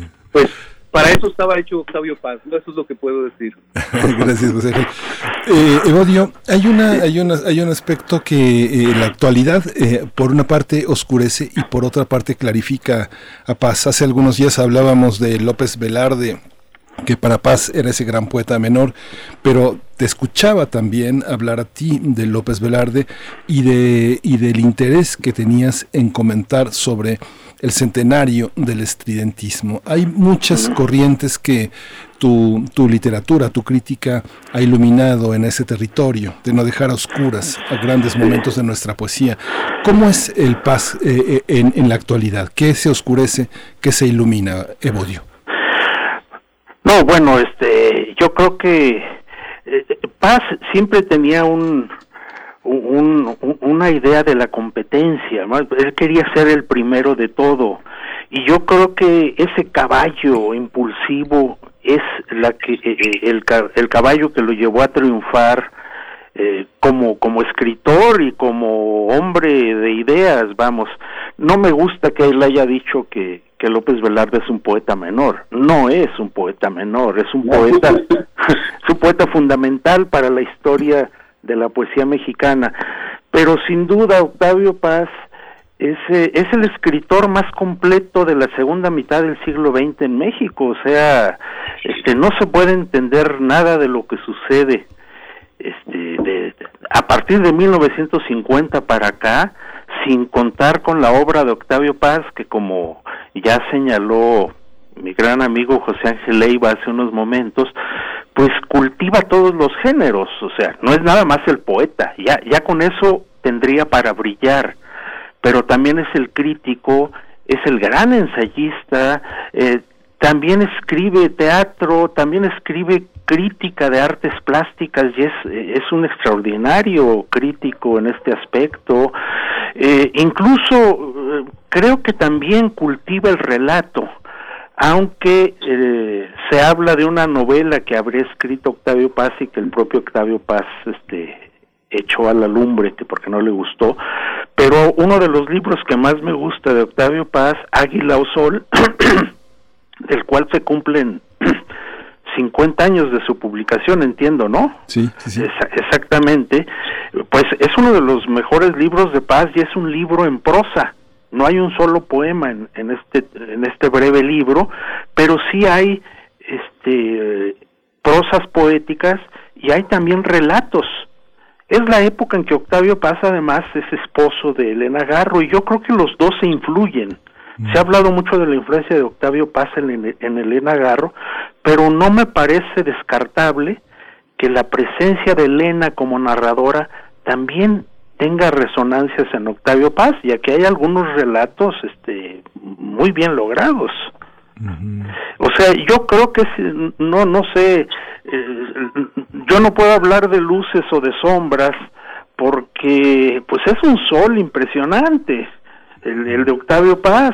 Claro, sus posiciones políticas quizás nos este nos desasosiegan pero eh, qué habilidad tuvo Octavio Paz para capotear las situaciones no Sí, aunque es un sol en el que todavía se calientan varios, ¿no? Es un sol que ilumina varios y varios están bajo esa. Bueno, sí, yo creo que este una de las herencias de Octavio Paz pues son los los octavistas, digamos, este, lo digo con cierto ánimo peyorativo, son, son estudiosos muy importantes, pero en ellos, este, no aceptan la menor crítica a paz, vamos. Entonces, yo creo que toda obra tiene claroscuros y hay, hay cosas que en donde paz falla, es decir, no, no es el ser perfecto, digo, pero sí es un ensayista notable, o sea, este simplemente el laberinto de la soledad yo lo que llegué a comentar o he llegado a comentar con mis alumnos es que el laberinto de la soledad surge en un contexto este mexicano dominado por los hiperiones, por Luis Villoro, Uranga, Guerra, todos ellos estaban abocados a estudiar la filosofía de lo mexicano y se publicaron decenas de libros y de artículos en torno a ese tema. Octavio Paz llega un poco rezagado retoma estas preocupaciones y sin ser egresado de la Facultad de Filosofía y Letras, sino con sus armas de escritor y con su enorme inteligencia, hay que decirlo, publica El laberinto de la soledad. Y ese libro borra del escenario a todos los demás libros que habían aparecido. Es tan bueno, es tan buena su escritura, es tan agudo su pensamiento, que se impone sobre los demás en un acto casi espontáneo, vamos. Eh, eh, me parece un, acontecimiento admirable, ¿no? Que demuestra el poderío de la prosa de paz. José Ángel, tú que eres de, Durango, eh, ya, no le pregunto la, la, misma cuestión a Evodio, porque Evodio Escalante nos devolvió a un gran José Revueltas eh, en, el lado moridor de la literatura, este gran ensayo, y que continúa, pero en esta visión de la izquierda, de la factura de revistas, de construir un periodismo cultural del que sin duda tú eres heredero y eres un editor que ha viajado por, por, muchísimas partes del mundo. ¿Cómo es esa herencia? ¿Cómo, cómo se sitúa un gran hacedor de revistas frente eh, a, la, idea del statu quo, a la idea de vivir de los, del, del, presupuesto, de cómo, cómo se financia esta, esta crítica, esta capacidad de desdecirse del sistema? Bueno, en el caso de, Octavio Paz, que fundó dos revistas muy importantes, Plural en 1971 y Vuelta en 1976, vemos a un hombre interesado, preocupado por las ideas, por las corrientes de pensamiento, por alimentar la, el debate, la discusión, la polémica, por diversificar las miradas. Y en ese sentido, pues yo encuentro una gran afinidad con José Revueltas José Revueltas también fue un crítico acérrimo del realismo socialista, ¿no? Y, veía, veía ya el advenimiento de la caída de esa, de esa utopía. Eh, lo hacía, lo seguía haciendo desde la izquierda, lo seguía haciendo desde fuera del sistema, cuando Octavio Paz quizás lo hacía desde dentro del sistema, ¿no? Hoy se dice que, justamente José Revueltas no creía en el campo desde dentro, sino lo, lo, veía siempre desde fuera. Octavio Paz no tenía empacho en recibir pues, los, las subvenciones del gobierno, de estar bien con, los gobiernos en su momento, siendo un crítico para el PRI y siendo un crítico también para, para la izquierda, ¿eh? pero siempre creo que más cómodos en el ámbito en el ámbito oficial pero bueno no hay que olvidar al final de cuentas lo que ocurre en el famoso coloquio de invierno no esa ruptura también con un sector oficialista eh, y, su, su, gran polémica con Aguilar Camín y Víctor Flores Olea. Eh, es decir yo creo que en ese sentido las revistas que fundó Octavio Paz y la y el activismo periodístico de José Revueltas se tocan yo creo que atienden, quizás en el caso más de Octavio Paz, como lo decía Evodio, pues a una conciencia más eh, egocéntrica, probablemente, de buscar premios, reconocimientos, y por el otro lado, la figura de un José Revueltas que no aspira a esos reconocimientos, sino aspira siempre a la transgresión, que es fiel a su rebeldía y que es fiel a su inconformidad, ¿no? A, ese, a esa literatura del lado moridor que nos recuerda Evodio en su ensayo de, José Revuelta. Sí. Perdón, Evodio, estaba, estaba lejos del micrófono. Perdón, Evodio. Hay una, hay una visión que tú señalas eh, colocando a Octavio Paz en la segunda mitad del siglo, del siglo XX. Eh, ¿Alguna vez eh, en los 80 conversando con, con Paz, decía, él, estaba muy incómodo, decía que tenía un enorme rechazo del statu quo, del sistema mexicano, y, él decía, dígame usted, ¿quién ha escrito más páginas sobre México que yo? ¿Quién se ha quedado en México y ha renunciado a irse a Europa o a la comodidad de una universidad estadounidense? Esta parte, Evodio, por una parte de un Estado mexicano que legitima a sus artistas, les hace homenajes, les da becas, los coloca en los escenarios internacionales donde hay que hacer presentaciones sobre quién es el escritor y por ende quién no es el escritor. En el caso de Octavio Paz, eh, ¿qué legitima? ¿Cuál es, ¿Cuál es el México artístico que observa Octavio Paz frente al Estado mexicano que legitima otras figuras? ¿Cuál es el, el mundo mexicano artístico literario? Que vemos a través de los ojos de Paz? Bueno, Paz, este, con una larga trayectoria también en el periodismo, que es en las revistas literarias, que es una forma también de, de conjuntar voluntades y este además de la revista Plural y Vuelta, pues no se nos olvide que en los años 30 en su en plena juventud Octavio Paz publicó la revista Barandal y sobre todo en los años 30 la revista Taller, que fue una revista emblemática. En Taller aparece uno de los primeros textos de José Revueltas, ¿no? Y este es ese ánimo de, de, de conciliar voluntades, vuelve a Octavio Paz una figura que nunca es una figura solipsista, siempre está rodeada de, de amigos, de colaboradores, de gente que lo aprecia y que valora su trabajo.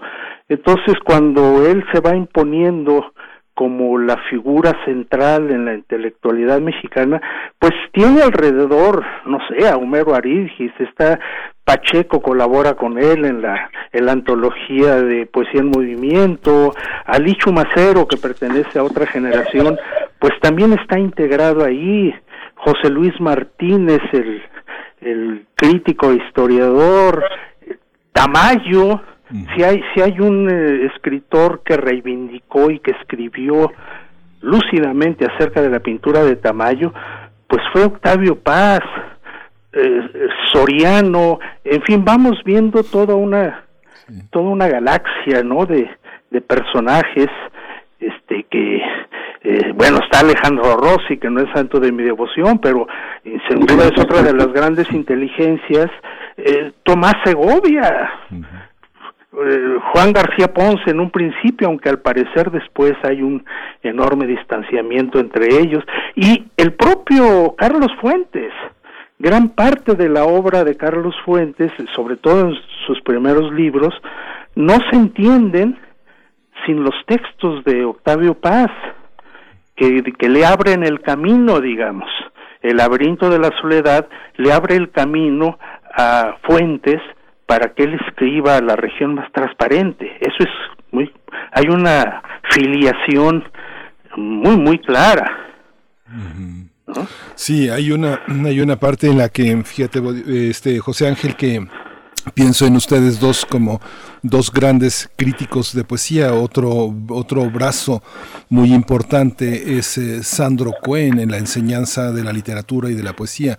Otro muy importante es Marco Antonio Campos. ¿Cómo, es la, ¿Cómo es la crítica de poesía? ¿Cómo entender la poesía? Desde miradores que, a veces que difícilmente eh, incursionan en suplementos y revistas.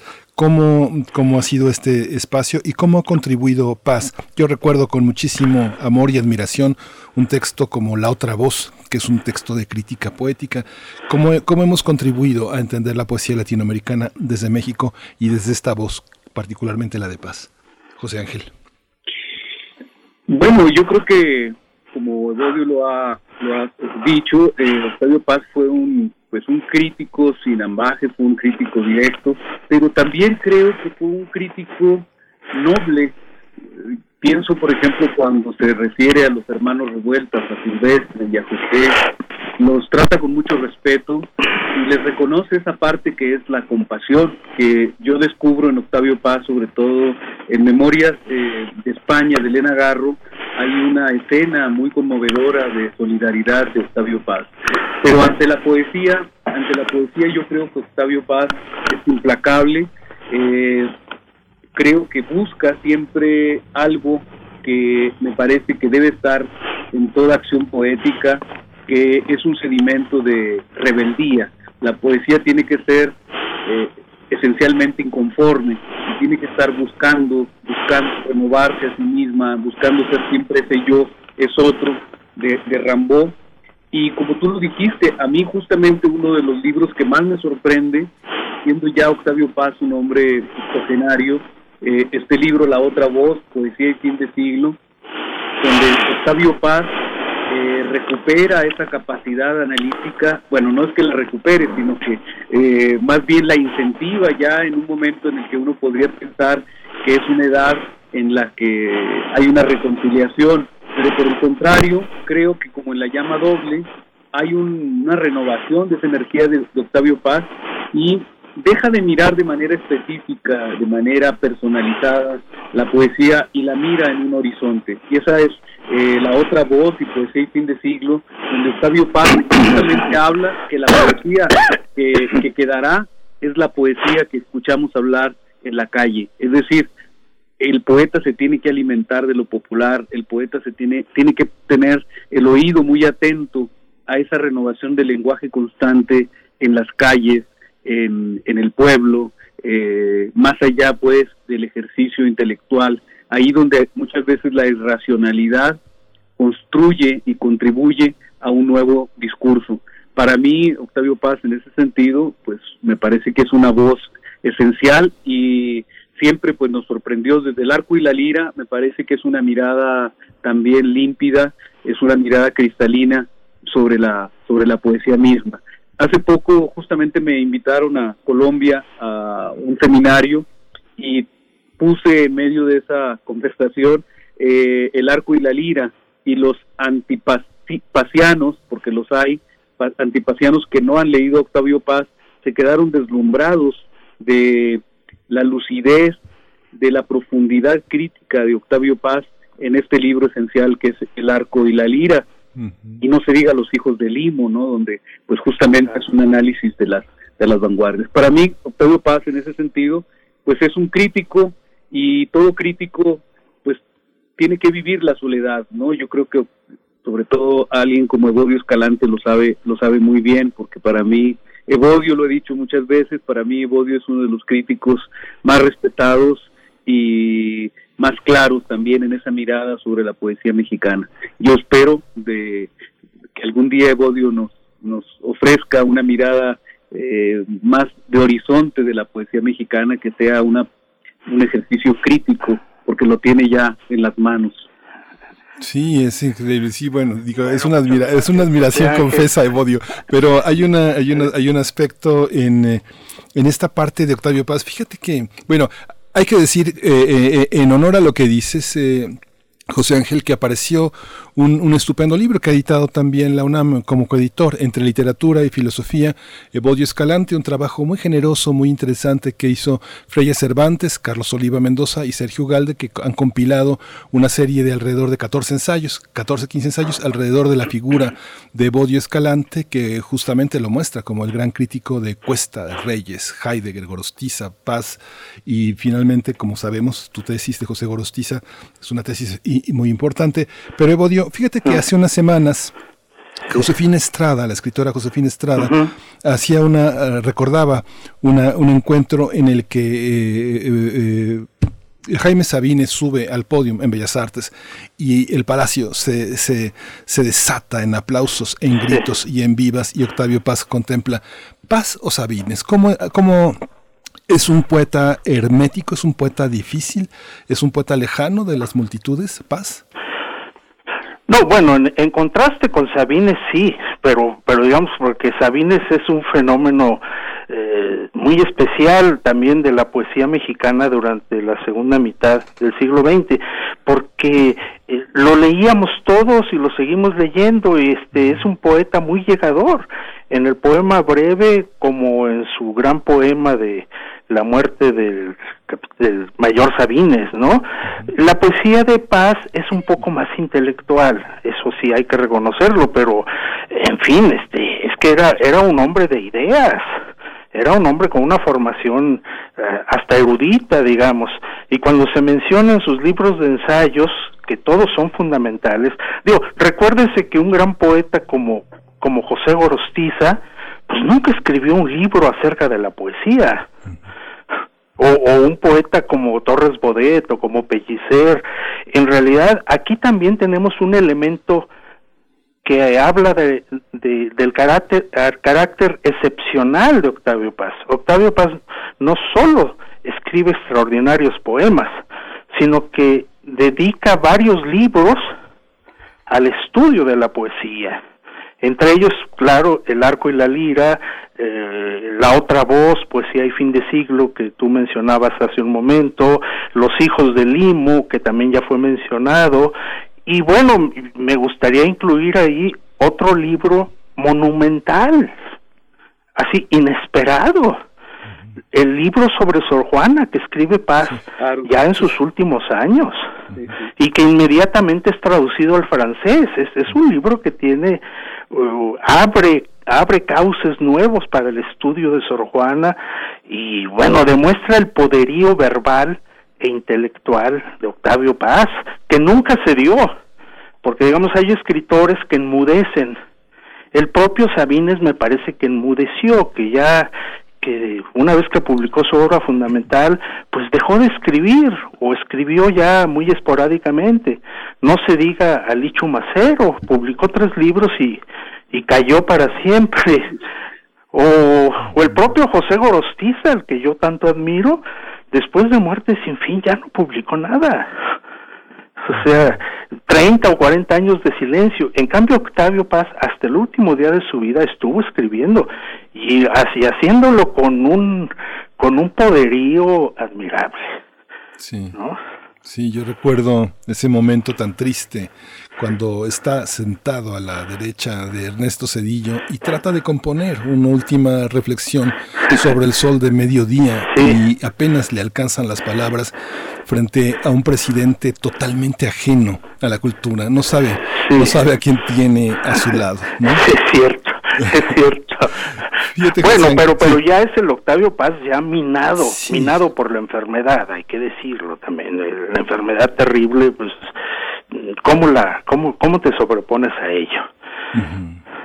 Y ahí, José Ángel, te voy a hacer una, una, pregunta un poco, un poco tal vez fuera de tu, de tu, de tu ámbito, pero me parece muy paradójico cómo eh, queda, queda todo intestado. ¿Cómo se quema su departamento en Reforma, en Guadalquivir, y en Reforma y Guadalquivir? Se va a Coyoacán, y finalmente su obra queda intestada. Eduardo Vázquez desde la UNAM, desde, la, desde San Ildefonso, ya ha hecho cuando era secretario de Cultura, él ha continuado con las gestiones, pero qué paradójico, ¿no? Que un hombre tan, tan importante, con una biblioteca, con un patrimonio, haya quedado eh, finalmente en poder de México, ¿no? Pues sí, yo creo que siempre le perteneció a México, ¿no? Eh, pues los conflictos con, con, su hija, eh, las muertes como se sucedieron, luego finalmente también también ya la desaparición de Marillo, este eh, quiero decir además que en una de las antologías que yo hice sobre de, la, de la colección 20 del 20 que puse poemas de Octavio Paz, todo el mundo me había advertido lo difícil que era. Eh, allí, a través de Eduardo Lizalde, él habló con Marilló y le pidió permiso para que nosotros pusiéramos esos poemas en la antología sin ningún problema, ¿eh? Entonces yo creo que es parte, pues, de la fortuna también, porque de esa manera no hay tantos controles para que circule la, la poesía, el ensayo, eh, la obra de, Octavio Paz, ¿no? Yo creo que eso pues es muy es muy importante. Fíjense, por último, bueno, ya tenemos que desgraciadamente cerrar la conversación. Voy a cerrar con Evodio. Quería hacer un comentario, tú también puedes intervenir, José Ángel, pero por nuestras edades eh, somos poseedores de muchas primeras ediciones de la obra de Octavio Paz. Entonces, eh, fíjate que Evodio, cuando él empezó a hacer su versión para sus obras completas y, las versiones para el círculo de lectores eh, publicadas en Madrid, hay muchos, hay algunos cambios, ¿no? Y una de las curiosidades, porque como periodista tuve oportunidad de conversar con él algunas veces, decía que lo único que no que él no quería reescribir era la parte de la pintura, ¿no? Las visiones sobre México y la pintura. ¿Tú qué encuentras, eh, eh Evodio? Tú que eres un lector tan acucioso, ¿Qué rehizo? ¿De qué se desdijo? ¿Qué, qué vale la pena eh, reencontrarse como estudioso de la obra de Paz en esta confección de sus obras completas?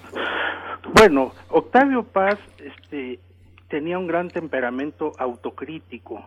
De hecho, su primer gran libro, que es Libertad bajo palabra, y que cuya primera edición aparece en 1949, que él recopila su, su, su propia producción tiene que eliminar y tiene que modificar textos, pero lo hace de una manera magistral y cierra este libro en su primera edición con el poema, con uno de los poemas magistrales, uno de sus mejores poemas hasta el día de hoy, que es Himno entre Ruinas.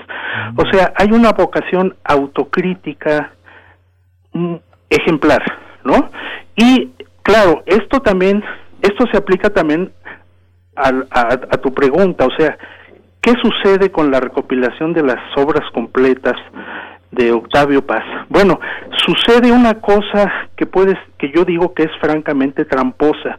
En uno de los tomos de estas obras completas, donde viene, por cierto, el laberinto de la soledad, no, perdón, el arco y la lira, es su, su trabajo ensayístico, él en el prólogo dice que no va a modificar una sola coma, que ya no está de acuerdo con algunas cosas que escribió 10, 20 o 30 años antes, pero que no va a modificar una coma.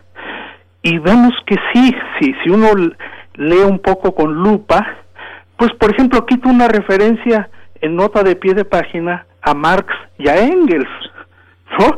Pero él está diciendo que no, que ha respetado íntegramente sus libros. Entonces, es siempre hay que andar con mucho cuidado con Paz porque dice una cosa y puede hacer otra, ¿eh? Sí. Y a, él, claro, le molestaba su pasado marxista, pero bueno, es que hay partes de su obra donde él está respirando con Marx y con la lucha de clases, ni modo, ¿no? Como también hay pasajes de su obra donde está muy presente Heidegger. Él era muy heideggeriano en un cierto momento, sobre todo cuando se sentía cercano a don José Gaos, que es el gran traductor del ser y el tiempo. Claro, con el paso del tiempo él ya se olvida de Heidegger y trata de, de sepultar esa influencia, pero ahí está en sus libros, porque los libros también son una especie de memoria, ¿no? O de historia personal. Sí. Evodio, muchísimas gracias por esta conversación. José Ángel, ¿algo que quieras agregar? Bueno, en el sentido de lo que decía Evodio, pues yo pienso que sí hubo cuestiones de las que se arrepintió, eh, de ese pasado marxista, de ese pasado militante, de esas pasiones juveniles, ¿no? Eh, uno de los poemas que siempre ocultaba con cierto pudor es elegía un compañero muerto en el Ah. frente de Aragón y de esos primeros libros que no pasarán ni raíz del hombre, que pues muestra ese Octavio Paz también beligerante, militante, eh, utópico y que se arrepintió de alguna manera de, mostrar esa parte apasionada y, y bueno, de, de impulsos, ¿no? Porque además este poema pues tenía que ver con la noticia de la muerte de un amigo suyo, de un catalán que en efecto no muere. Eh, eh, son- simplemente ante el, ante el impacto de la noticia escribe este famoso poema Elegía a un compañero muerto en el frente de Aragón. Pues les agradezco muchísimo. Es un privilegio tenerlos aquí en la universidad, en primer movimiento. Dos eh, grandes críticos, dos grandes maestros. Muchas gracias, José Ángel Leiva. Muchas gracias, Evodio Escalante. Un gran gusto. Un abrazo, Miguel Ángel. Muchas Abrazo. Saludo a todo el auditorio. Gracias. Pues vamos a ir con música. Vamos a escuchar de Rebeca Lane, Corazón Nómada.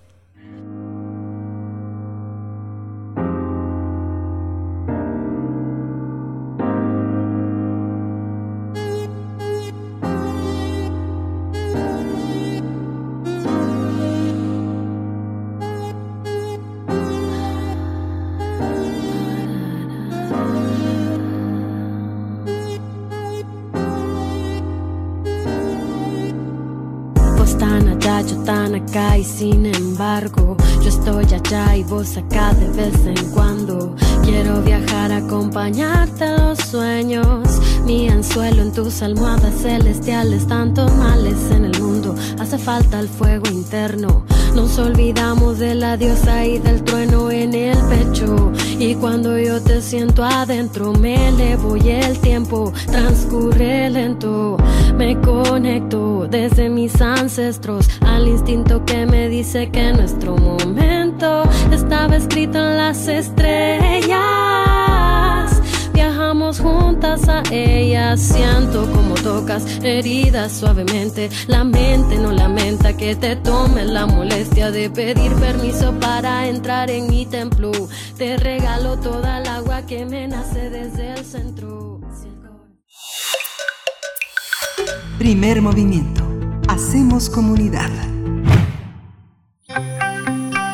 Biosfera en equilibrio.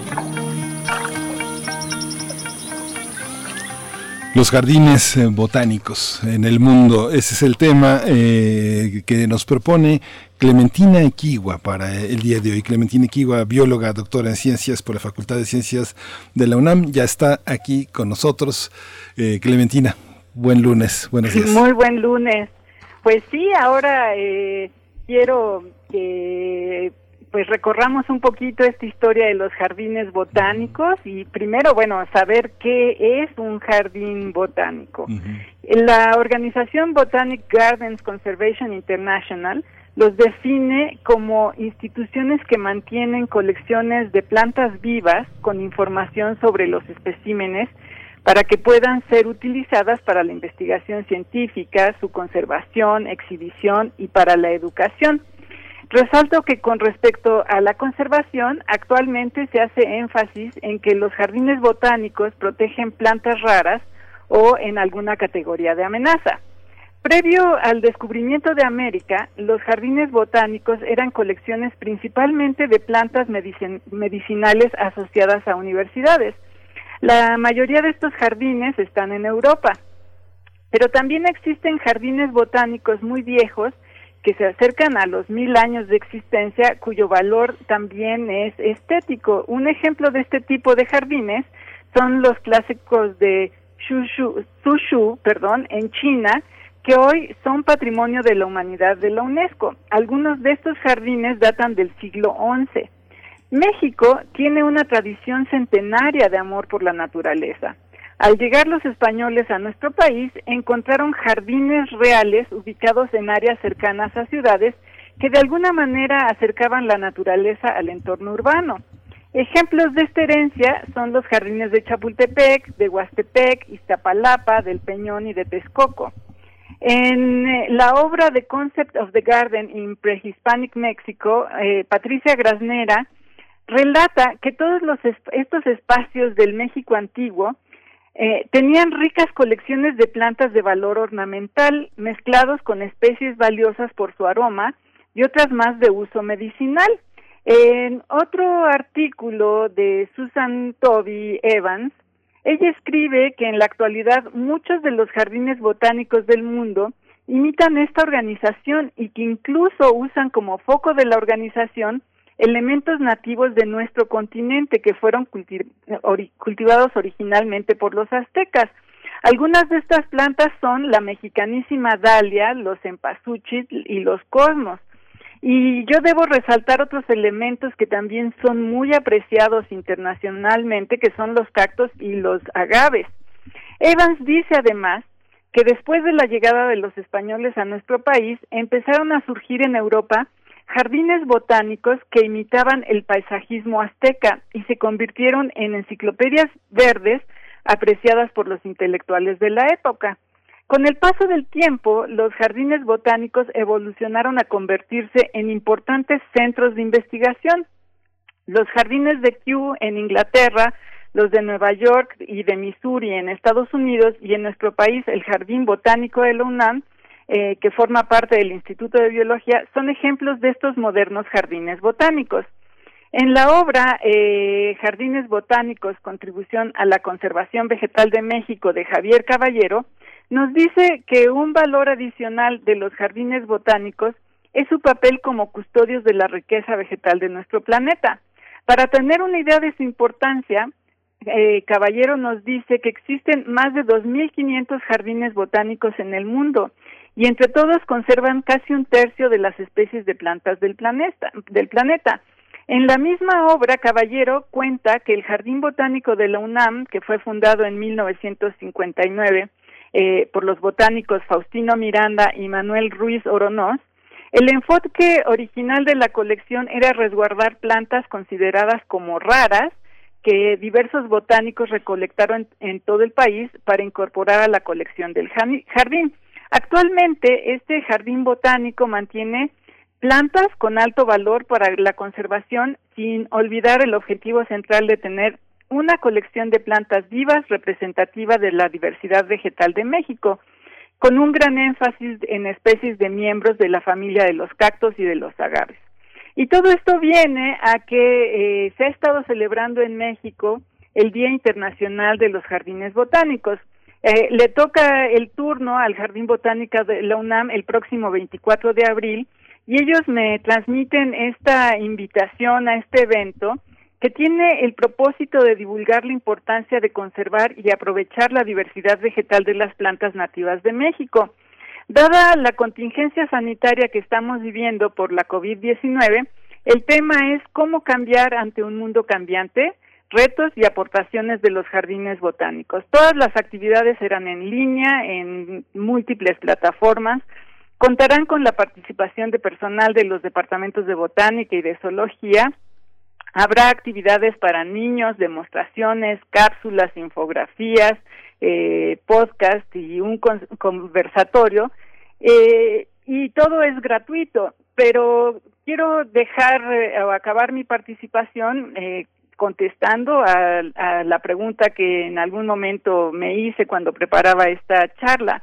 ¿Por qué celebrar a los jardines botánicos? Y me parece que siempre es importante celebrar a la vida y los jardines botánicos no solamente son una celebración a la vida, son un recuerdo de que la vida es frágil y hay que cuidarla. Así que, bueno, los invito a que se asomen en, en las redes del instituto, les voy a poner la liga para que vean todas las actividades y que bueno eh, pues viendo que el futuro pinta un poco mejor con con las vacunas ya eh, y la vacunación avanzada pues esperemos que, que tengamos un futuro más más prometedor y los jardines botánicos son el el pretexto ideal para para hacerlo Sí, Clementina, es eh, muy interesante toda tu exposición. Hay, hay mucho, mucho que indagar. Algún maestro en Chapingo alguna vez me dijo que México estaba ligeramente por debajo de China en materia de especies medicinales en cuanto al catálogo de herbolaria. No sé exactamente cuántas, pero el maestro ese sabio me decía que hay cerca de 450 mil especies distintas medicinales sobre el territorio chino, que es algo verdaderamente impresionante, pero bueno, pues como bien dices, eh, la esperanza continúa, aunque hace rato platicábamos con un periodista en, Oaxaca eh, que justamente nos decía el semáforo sandía, que verde por fuera y rojo por dentro. Exactamente. no hay que bajar la guardia. No hay que bajar la guardia y bueno, eh, lo que se resguarda en los jardines botánicos puede tener mucha información que nos ayude a superar estas, estas etapas y, y proteger nuestra biodiversidad pues sigue siendo la clave para un futuro más prometedor. Pues muchísimas gracias, Clementina Equigua.